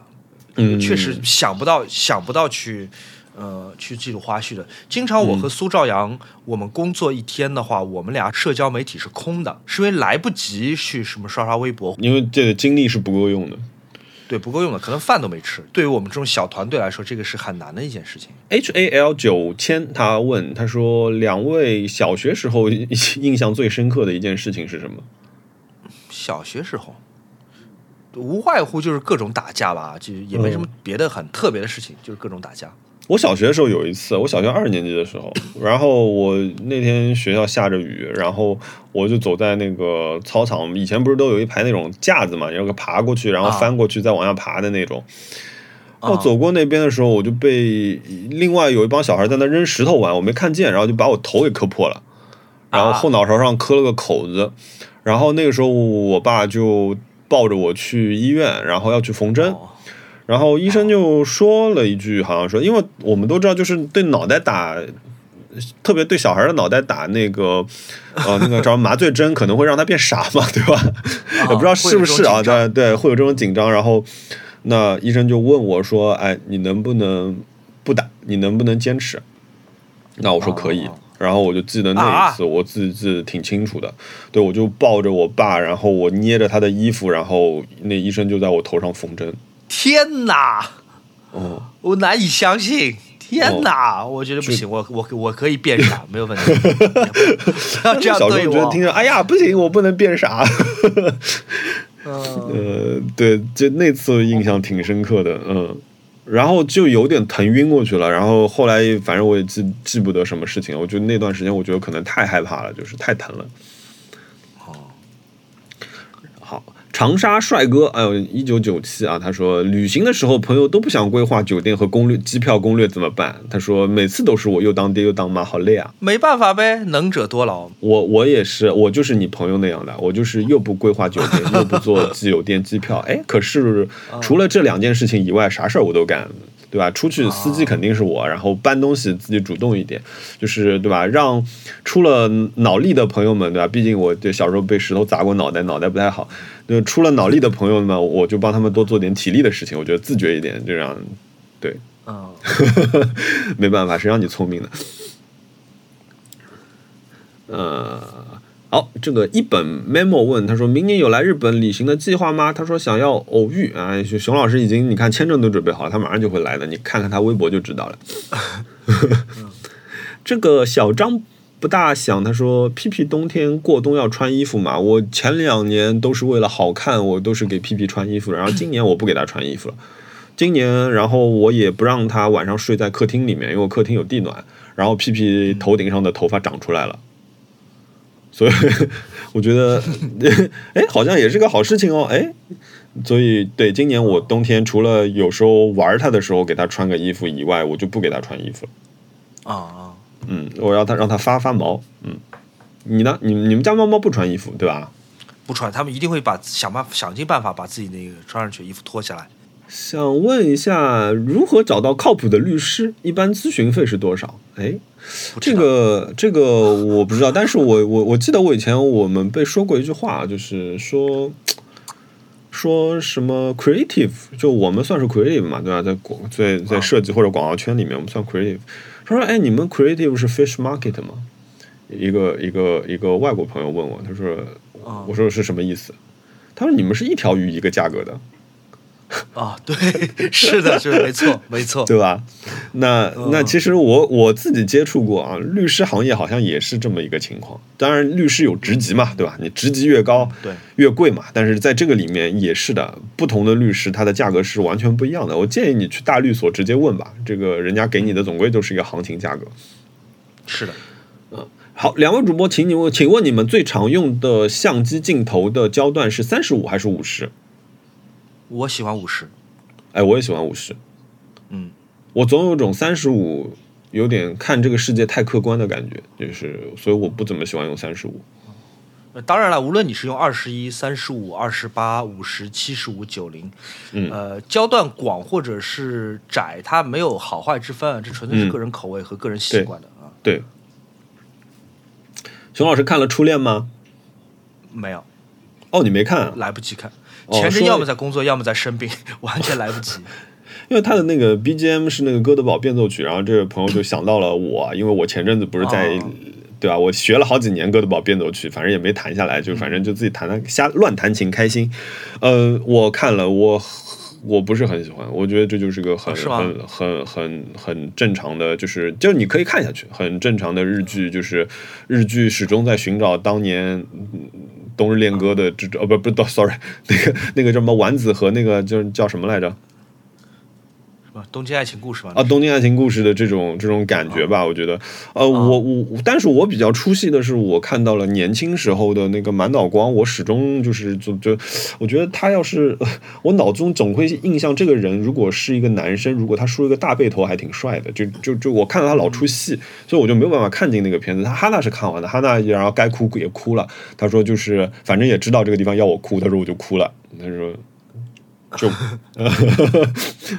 对，然后日剧有他自己一个套路的，特别是对他有情爱剧，对会跑起来的。呃，陈子伟的砒霜，他说：“他说有推荐的诗集吗？可以分享一下开始读诗的经验吗？”啊，熊老师有很多诗集可以推荐的。有啊，我有很很多位我很喜欢的诗人，我很喜欢保罗策兰，德语诗人。我很喜欢，嗯，埃吕亚，法国诗人，嗯啊，我很喜欢，我最近一直在看，来来回回反复看，看很多遍的，是古代的伊朗诗人、波斯诗人鲁米的诗，嗯啊，我还很喜欢 T.S. 艾略特，他的长诗《荒原》是值得一读再读，很多年你都都都能读到新东西的呃诗人，然后我还很喜欢。呃，英国诗人奥登 W.H. 奥登，嗯，呃，他是一位同性恋诗人，他很多诗他写的困境和苦楚和挣扎会让我有同感。我还很喜欢一些十九世纪的法国诗人，比方说呃波多莱尔，比方说朗波，呃，这些都是我伴随我青春期成长的书。我看的不多，但是我也是卢米的那本，时不时会拿出来看一段。呃，我因为我写太美，对我下一个作品的系列，我我我我从它里面拿到了一些灵感，所以我想做一组作品，是可能跟它的里面一些情绪相关的。所以，对我我我我我在我我又反复在看他的那本《火》。哦，我觉得有好多的情绪在里面，我我想去借用他的这些情绪。哦，对，天哪，我怎么会忘记提的？葡萄牙诗人佩索阿，哦，佩索阿，我非常非常喜欢。呃，另外一位用西班牙语写作的诗人聂鲁达，聂鲁达的诗有一段时间我觉得很甜，太甜了，但现在我又我我还是很喜欢。呃，下一个问题，他说非刚需不必要但又很喜欢的无用植物是买还是不买？你你无用植物，无用之物。没有用的东西，那这个我们无法替你回答。对，你觉得心痒难耐，那就说明得买；如果你觉得哎好像忘了，那就不买。对，放个缓冲期。嗯，啊，这位朋友元旦之后会从广东到上海来工作啊，欢迎你。他说春节也要在上海度过了。他说有两位有什么建议吗？吃喝拉撒睡玩的都可以。嗯，上海节奏工作起来节奏挺快的，好好享受一下这个。可以虚度的时光吧，要去哪里逛逛？对，小红书上比我们俩知道的多。不吃香菜的大队长啊，问：哎，莫老师，皮纳的配置，什么是皮纳呢？皮纳就是我的自行车，哎，我的那辆新的公路车。呃，我我皮纳就是 Prince Prince。F X 的标准配置，因为这辆车本身已经非常非常贵了，所以就是我没有任何闲钱来升级它的配置，并且就是我还我还是始终那个理论，就是就大家可以在就是很多社交媒体上，小红书啊或者抖音上面看到很多自行车大神或者很多人他们骑车直接上的就是顶级，比如说像 Pina 的顶级就是 Dogma。呃，那些车基本都是十一二万、十三万、十四万起的这样一个价格，上不封顶啊，就是可以贵到你根本看不懂的价格。嗯，可是呢，像我们这些爱好者吧，我觉得就是我们连我们离非职业选手都有很长的路要走。呃，那我觉得我的腿就是这样子，我喜欢这辆车的设计，可是它也就是还是有一个匹配的问题嘛，对吧？就是我总不能说我喜欢车，我就要开着就是什么 AMG F 一那辆车在路上跑吧，对吧？所以我觉得就是在自己承担得起的范围里面，选一个自己喜欢的设计，挑一个自己喜欢的颜色，然后好好享受骑行本身带来的快乐，我觉得对我来说更重要。呃，至于这辆车，如果我达到我明年达到了自己，一个是我在一天里面环完千岛湖。呃，差不多一百六十公里。第二个就是说，我确实觉得说，我想带着这辆车，呃，跑到更多地方去的话，我会给它配两样两样东西，一个是一个设计我完善合理的呃携带箱，因为这个方便我带到飞机上去。第二个事情，我可能会升级一下轮组。呃，一个是为了视觉上面，一个是为了就是可能在平路上面破风的效果更好。但除此以外，我那辆车几乎不会做任何升级，因为我觉得它已经我已经配不上它了，所以我现在要努力的能够配上它。嗯，然后呃，Joy Joy 问他说问我他说 Mini 黑色的 Mini 平时洗车频繁吗？他说他也买了一辆黑色的 Mini 啊，恭喜你，哎，帅是帅，但是平时脏的真的快。有没有什么打理的小妙招？嗯，mini 的话，我的车基本上百分之九十的时间都在一个很脏的状态啊，就是就是，因为我我我觉得车还是一个用品，哪怕我再喜欢它，它也是个用品。所以首先来说，不是我服侍它，而是它让我快乐。嗯，所以说，比如说像我前阵子去参加 mini 的赛道活动的时候，我前一天晚上就去把车好好洗了一遍，精洗了一下。呃，但是除此以外，我好像平时，除非比如说我今天想，哎，我好像要去哪个商场吃饭，我就在商场底下找个刚好的一个洗车点，让他我吃完饭，他正好也洗完，那我觉得这样就很方便。可是我很少会，呃，比如说我抽出一个特定的时间，然后花一个小时站在洗车铺，然后等他们把我把车洗完，那那我不太干这个事情，所以我洗的不多。但是呢，如果你你因为你很喜欢的车，你自己的车子，你就想让它干净一点的，我建议你啊，像 Mini 这样的车子不大，你可以自己试试打蜡。打蜡它可以很大程度的是保证你的车子不怎么粘灰。你平时只要有个毛掸子出去撸一下，基本上就干净了。当然下雨天除外啊。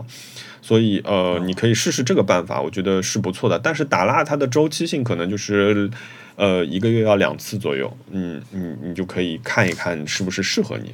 嗯。然后啊，这位。Procrat，他说不知道这样念对不对啊？这位朋友，他说问我，他想学点动效来丰富一下自己的作品。他说学 Motion，Apple 的那个 Motion 还是学 AE 好一些。平时用 AI ID Pixel Motor Pro，你后面说的这个我没用过，我不是很清楚这个软件。但是如果你是用 Adobe 系列的话，我觉得 AE 一定是绕不过的一个事情。呃，我自己的工作中其实用 Motion 用的很少。呃，大部分情况下还是 A E，所以我建议你学一些 A E 的东西，呃，可能作为基础，因为其实当你有这个意识之后，呃，换工具相对来说是比较容易的，更多的是培养自己对动态的一个节奏的的理解，一个把控吧，我觉得，嗯，好，问题问完了，熊老师，来到我们的期待的冤枉钱时间吧。想听听两位今年买的最后悔的一样东西是什么？二零二二年，我在二二年我买过最后悔的一样东西是一个张游戏，然后是《阿尔登法环》的一个，还是一个豪华版的下载版，以至于这张碟就是它差不多五六百块钱嘛，然后我也不能卖掉。然后，并且因为打的不爽，我还去网上去去去淘宝上买了一些什么类似于升级经验点的东西，然后又花了两三百块钱。嗯，但是这个游戏就是因为我不会玩魂系游戏，然后我玩游戏我有一个很基础的目标，就是我要玩游戏是让我开心的，而不是我在游戏里受苦的。那《二等法环》这个游戏显然它是让我在游戏里受苦的，所以我每次我之我我这个游戏。呃，我大概已经有一个多月、两个月没再打开过了，因为我每次打开的时候，我都有种恐惧感，我给你感觉它会带给我无尽的黑暗。因为这个游戏就是属于哪种，你走着走着路上，突然有个小东西，有个小怪，一个很不起眼的东西，突然啃你一口，你就死了。哪怕我已经把我的等级、把我的经验、把我的装备都升到了顶级，他也是甩了我两巴掌，我就死了，你知道吗？这是游戏，你就不断的在死。那我是找不到魂系游戏的快乐。对吧？有很多朋友是很喜欢魂系游戏的，所以这个里面只完全只有个人喜好。可是这个游戏，它每次让我打开之后，我都晚上我我打开这游戏，我只要玩了超过十分钟，我就会想说啊，快点到一个保存点，快点到一个保存点，我想快点逃离这个世界，这个世界真是太可怕了，我不想再玩了。嗯，就就差不多是这样的感受。我我去年买了一副耳机，还挺贵的耳机，那个 B N O 和一个。什么皮具品牌？叫啥品牌来着？B N O 皮具哦，想起来了，嗯，Bluti，你知道吗？就是那个做包做鞋的 Bluti。我对 Bluti 的产品没有任何的兴趣，其实 Bluti 的鞋啊、包啊，就我觉得那种太精英商务中年的那种口味。嗯，去年 B N O 有一副耳机叫 H 九五，那个耳机是个很好的耳机，但做了一个 Bluti 的一个呃呃限量版，嗯，就是它的。头梁和它的那个耳垫都是用 Bluetooth 的那个、那个、那个工艺来做的，我觉得哦挺好看的，确实有点好看。就是它的抛光的金属铝和那些头梁结合在一起的，呃，风格很美。好，我就买了。嗯，不便宜吧？我也忘了。肯定很贵，那是个奢侈品牌子，对。好像八千块还是九千块？我的天哪！对。好用，真的好用，声音很好，完美。嗯嗯嗯，但是我就不会用，就是我平时想不起来用，因为要么就是天太热，我不想戴头戴式耳机。嗯，要么就是呃，我不想这么招摇，呃，我就想戴个耳塞。然后或者就是因为好久没用，没有充电，所以临时想要用的时候，哦，没有电，算算，就用不了，带它了。最后我大概一年里面只戴了三四次。我天哪，你这每一次成本好贵哦。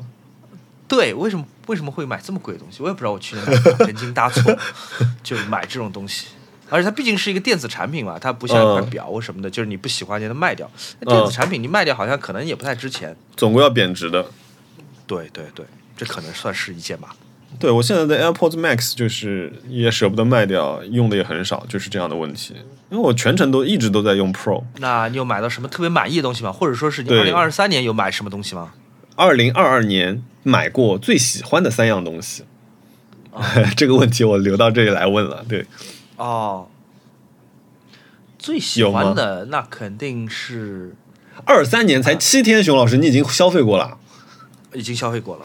呃，我先讲我二零二二年买的，我就不讲三样嘛，我讲一样吧。嗯嗯，呃，就是那块宝鸡的七零四七表，我之前在播客讲过，嗯，它集结了两种非常特别的技术，一个是。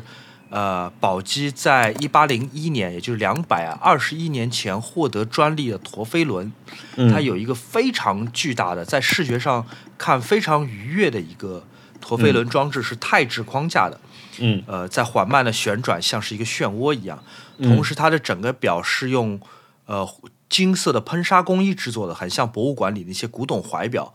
它的动力的传输是使用一种叫做芝麻链的方法来传输的。这个表就是在我上次讲过嘛，它就是我的 Dream Watch，我的梦想之表。嗯嗯，我差不多二零一零年一一年的时候，第一次知道这个型号，就魂牵梦萦，就觉得我我可以别的什么表一辈子都不要，如果我能够有，就是哪怕摸一摸，就拿到实物拿在手上借我看一看，我就觉得就很开心。然后去年哇，呃，因为一些。表主经济不好，他们就低价卖出来，我就买了这款。哦，就是你说的这件事情。对对对，我特别特别喜欢。然后顺便把二零二三年也讲了吧。对我这两天花钱了，捡了一个小漏，不能说大漏，就小漏吧。嗯。我有一个朋友喜欢那些文玩，比如玉石啊什么这些东西，我不太感兴趣。但反正他就说，上海有一家很老牌的呃国营拍卖行。一般卖东西都很很很破吧，这种国营拍卖拍卖行拿不出什么好东西的。他们在卖一批国资委的罚没物件，有可能是贪官家里的或者什么的，就是，反正就是罚没物件。嗯，我就反正就陪着去看了一下吧。嗯，没什么我感兴趣的东西，什么玉器啊，嗯，文房四宝啊，然后即便是表也是那种普通的那种。什么镀金的浪琴，或者什么建金的劳力士啊，什么反正不感兴趣啊，就就品味啊，或者说是稀有度啊，都不太不太感兴趣。我都准备走了，因为那个拍卖行也是一个很老的，像那种八十年代的饭店一样，就很老的一个环境。呃，里面的工作人员也很像国营饭店的那种服务员，就 是在福州路吗？国拍啊，在四川北路上海拍卖行。哦，对。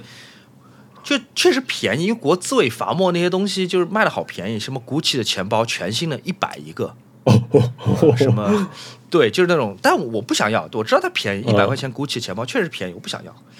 但走的时候突然发现，在里面有一块表，这块表是一个很小的牌子，叫做罗杰杜比。嗯，罗杰杜比是一个制表师，他前两年过世了。这块表是罗杰杜比在他从百达翡丽辞职之后开创自己的品牌。没多久发布的一个呃型号，它很特别，有多特别？它首先是万年历，万年历就是表示它能显示呃星期、日历、月份，然后以及月相以及闰年。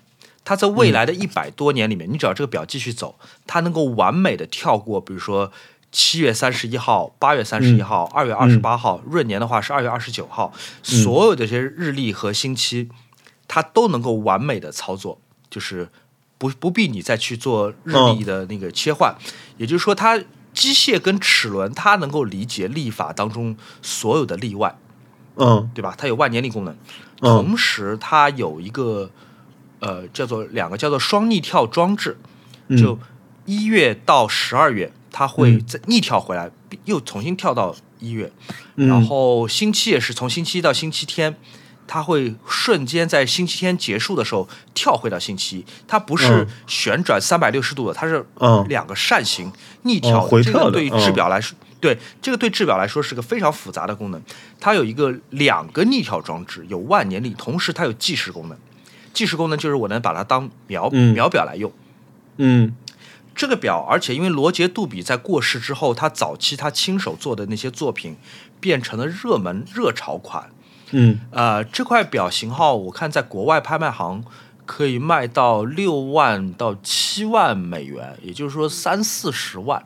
嗯然后这个拍卖行国资委拿过来当中这一批表，他们给它的起拍价定的是十三万六。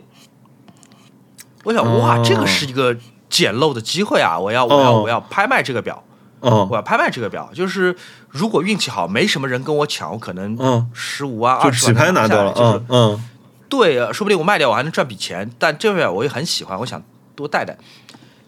然后第二天，上海拍卖行说，哎，因为那波正好是十二月份那个阳性高峰嘛，嗯说我们拍卖行全阳性了，然后嗯客人也都阳性了，但全上海都在惨叫，全上海都在发烧，嗯，拍卖取消。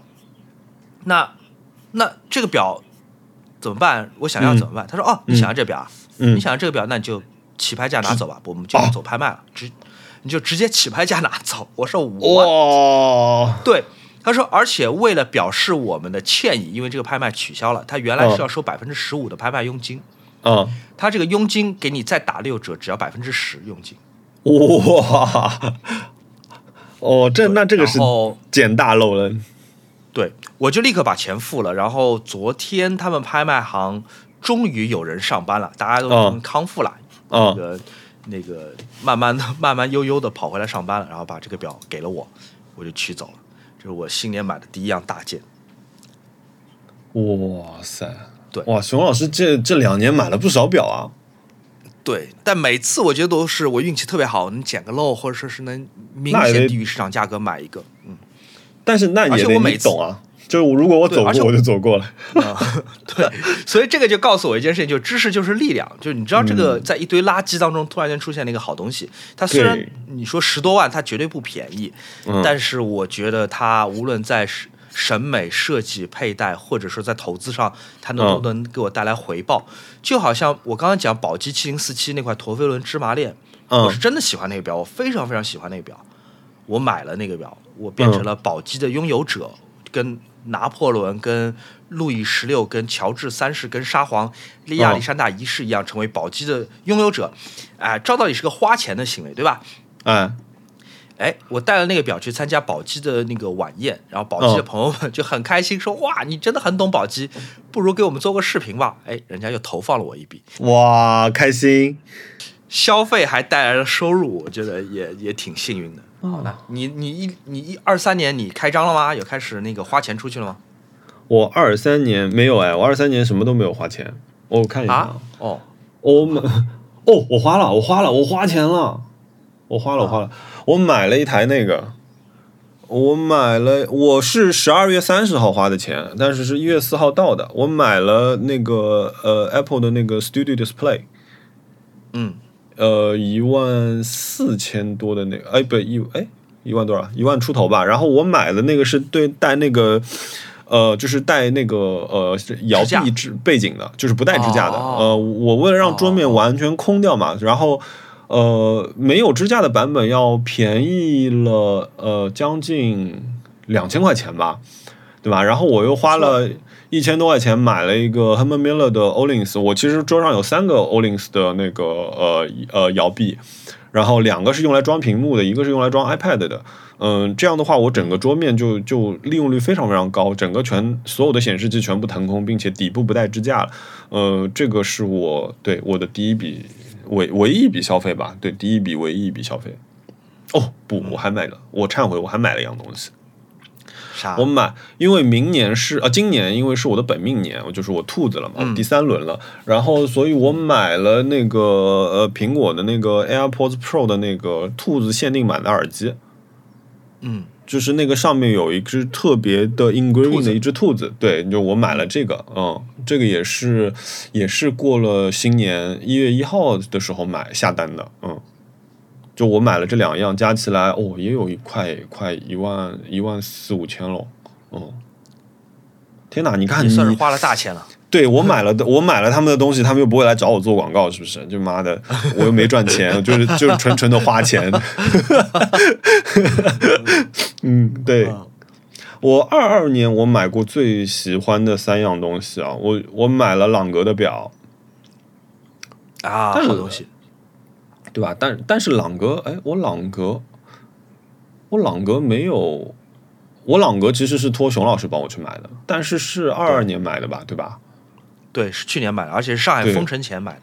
对对，就就完全靠熊老师帮我帮我周转，就是包括帮我去 验表、看表，就这事儿。因为我真的是实在不懂，那就是对这块表我很喜欢，这块表我我基本就是，如果我觉得今天对我很重要，我会带这块表出去。然后，嗯，第二个就是肯定是我的 mini 嘛，mini 的那个黑标，也是我等了八个月的这辆这辆车子，我我很喜欢，就是呃。以至于我们俩现在是在抢这辆车开的，嗯，就是因为你你平时在路上，就是我觉得对于城市来说，这辆车就是各种优点，就是速度、灵敏度，然后操控体验、声音各方面都很好。然后，所以我至今还是非常非常喜欢这辆车。虽然就是经常时不时来一下小毛病，但是也都是比较好解决的问题。然后第三样东西，我觉得是那辆自行车。我今年买了，我我二二年买了三辆自行车，呃，一辆是那个呃两辆 Brompton，嗯，对吧？一嗯不有一辆是哈娜自己买的，我们家有两辆 Brompton，呃，这个呢，我觉得说不能算是冤枉钱，但是呢，也差不多是个冤枉钱，所以我们俩商量了，可能。呃，最近会卖掉一辆，就是把他的那一辆白色的那辆卖掉，因为觉得这个呃不需要两辆这个车了。就是，但是我自己买那辆 P 呢，我是觉得是一个让我很开心的东西。然后，呃，P 那随之带来的消费其实也挺多的，我花了呃将近一万块钱买骑行的装备，呃。陆陆续续的，然后那个时候周转，为了打便宜，还从请朋友从日本帮我周转运回来的，呃，总总共大概花了也要小一万块钱了。但是我觉得让让我的生活变得很规律，我星期六的早上变成一定会早起了。我能骑车的时候，我星期六的早上一定都是六点半就起床了，呃。整个你出去转一圈，你享受这个骑行的过程，你也不你你如果碰到一些路上其他骑车的朋友，你可以试着跟人家对吧拉扯一下，然后嗯，整个整个都很舒服，并且包括说我会让自己就设定一些新的目标，因为嗯，还是有的时候你会觉得说自己的身体，因为你你你比如让。比如说像我们有的时候，你日常工作，然后你自己做东西加班，然后在晚上回家还想做自己的东西的时候，你每天都会弄得很晚，很晚之后，其实久而久之，你的身体就会变得变差，然后呃，人会变得没有精神。那我觉得我每一周都有这样一个目标，因为我当时，哎，我记得我上一期讲过，我这辆车花了六万多块钱之后，我的目标是让我的每一公里变成一块钱成本。意味着我一定要去骑完这些公里数，所以我给自己设定的目标就是我每周至少要完成六十公里的一个距离。所以那这样的话就变成让我的生活变得呃客观的通过钱 让自钱的压力让自己变得 变得变得规律了。我觉得是个蛮让自己开心的事情。对，哎，但是这个不是冤枉钱啊，就是我我其实最近花了好钱。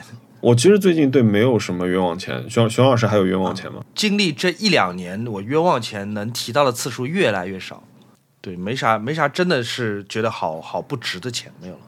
对，但是我就刚刚说到 mini 的时候，我就有想到一件事情，其实就是其实大家都知道我的 mini 是有一个很长的改装列表的嘛，然后其实也有朋友就是微博有问过我说，哎，你的车改成什么样子了？那很遗憾的是，就是现在我到了一部分，我的那个轮毂，我的我我分享一下情况吧。我的轮毂还在海上，然后我到了方向盘、快拆这些东西，在我的家里，在一个大盒子里。然后我的刹车在一个呃赛车队，然后我的避震在我的改装厂。然后我的改装厂的这位朋友呢，就是他因为以老喜欢深更半夜工作的，所以呢，他的身体其实是一直不太好。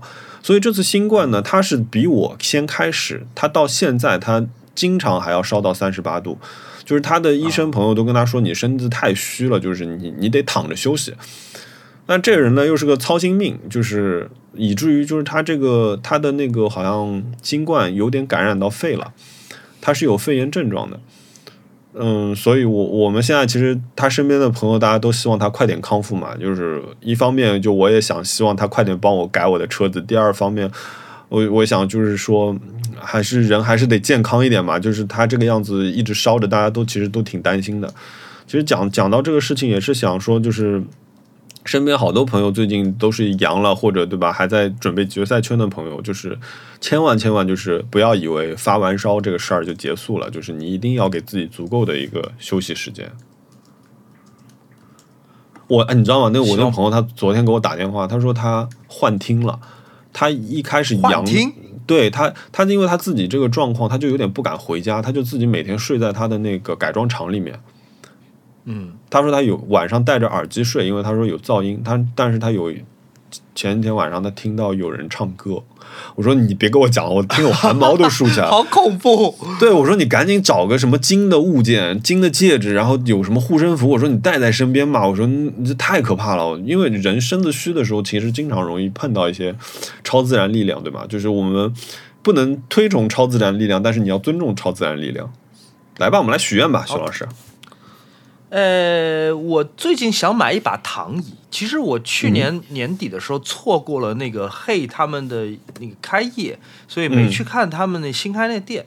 嗯，我还在想我到底买一把什么样的躺椅，但肯定第一目标是舒服，因为我就想躺着，我要躺着就是就抱着电脑或者看看电视什么。我想我家我就家里面就一直缺一把躺椅，所以那把很舒服的话，哪一把？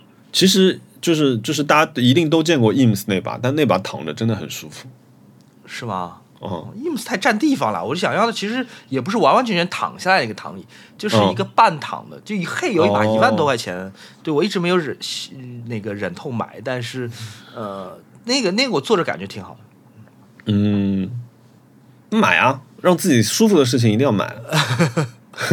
嗯，我可以再挑一挑，看看还有没有什么。如果宜家有的话，我可以去看看。哎，对了，好久没去逛宜家了。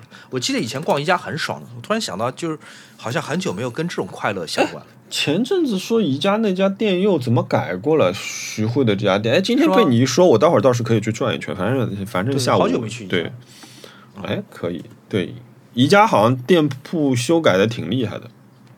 嗯，好呀，去看一眼。嗯，然后。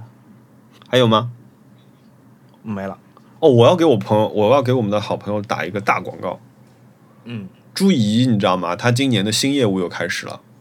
是啥？他做预制菜了。哎，但这东西你吃不了。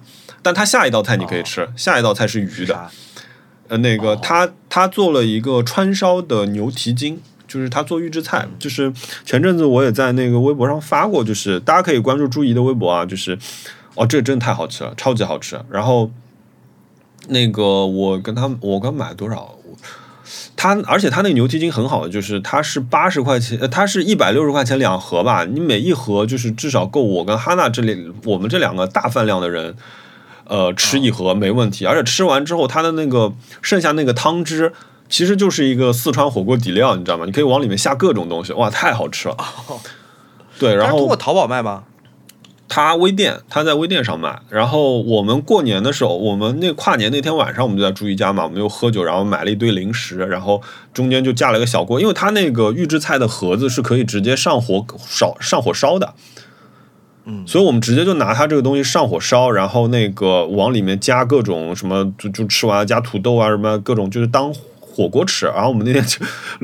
从从吃开始吃到结束，吃了七个小时。哎，不错。对，因为他他四川人嘛，他研究了很长时间。你知道他最近的乐趣就是每天坐高铁去上班，跑到金山的那个食品加工厂去。他每天就坐着高铁去，然后过阵子，呃，他要去云南，然后他要去四川，他就去考察那些养猪场啊什么。他说他接下来可能要变成一个食材买手了。他说这个东西特别好玩。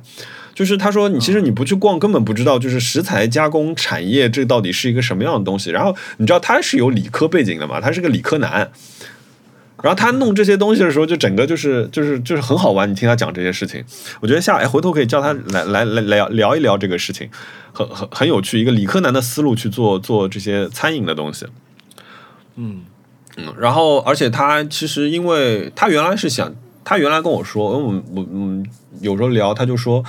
呃，也不想努力，想躺平，觉得现在这样挺好的，就做陶艺，炒炒股票，然后自己还有点存款，好像也饿不死。然后你知道，好羡慕。今年的那个股票不是很差嘛，对吧？你知道我的吧？我至今的我的收益率还亏着嘛。然后呃，然后他就感觉到有一点紧张了。他说我的生活来源不能只依靠股票。他说我要开始创业了。然后他从去年 下半年就一直在试各种什么配方啊，就是说他找了很多那种古代的配方啊，然后自自己就改良啊什么，弄了一大堆。我们试吃了很多东西嘛。然后那个。他又说：“他说今年可以做了。”然后后来我就帮他做了那个好笔厨。他是他自己有一个公众号叫 Home Bistro。然后他说就把这个名字音译过来，用他们四川人的这种川普话音译过来，变成了好笔厨。然后我帮他做了那个 logo。对，嗯，然后他说就是他想创这个业了。我没想到就是其实他朱毅其实也不算很年轻了嘛，对吧？嗯嗯。然后怎么讲？对，熟男熟男，对对熟男。然后我这次看他创业的时候，我觉得哇，真的是厉害，他这个精力用不完的。对，我觉得他创造力是很强的。他无论之前在做跟互联网相关的东西，包括他那时候在学乐器，然后打鼓打得很好。我觉得他在各方面创造力都是非常非常厉害。而且他滑那个路冲板很厉害，嗯，你想象不到，就是他跟一帮小孩在那滑路冲板。就就虽然他做的很多事情，就具体来说不一定是我的兴趣范围内，但是我就注意他很让人觉得可敬和敬仰的地方是他的好奇心，对生活的好奇心是哦很强，非常强。他不但好奇心强，他还有足够的自制力和那种就是决心去把那种好奇心实现，去学会他感兴趣的东西。我觉得这个是是一个非常完美和让人羡慕的生活状态。对，然后因为前阵子他一开始想试图拉我去滑板，然后我又对滑板不是那么感兴趣，然后我就，然后我又反向拉他跟我去骑车，你知道吗？然后他说他那个 他创业的第一笔收入，他买一辆公路车，然后跟我去环千岛湖，哎呦，挺好的，对，希望他能够成功。啊，祝福祝福，嗯，对的，哦，哎，插播完了，来继续继续我我想要买的东西吧。我许愿许完了啊，我许愿。我想买，就是还是那个哦，你知道我前阵子我很少干这个事情，我就不得不说我很少干这个事情。我在小红书上主动勾搭了拓竹的人，谁？拓竹就是那个我说的那个 Bamboo Lab 那个三 D 打印机的那个那家公司，对对对对对对，嗯，但是我勾搭他们的目的并不是需要他们给我机器，或者说他们呃怎么说给我优惠之类的事情，就是我我觉得我自己能买得起，然后。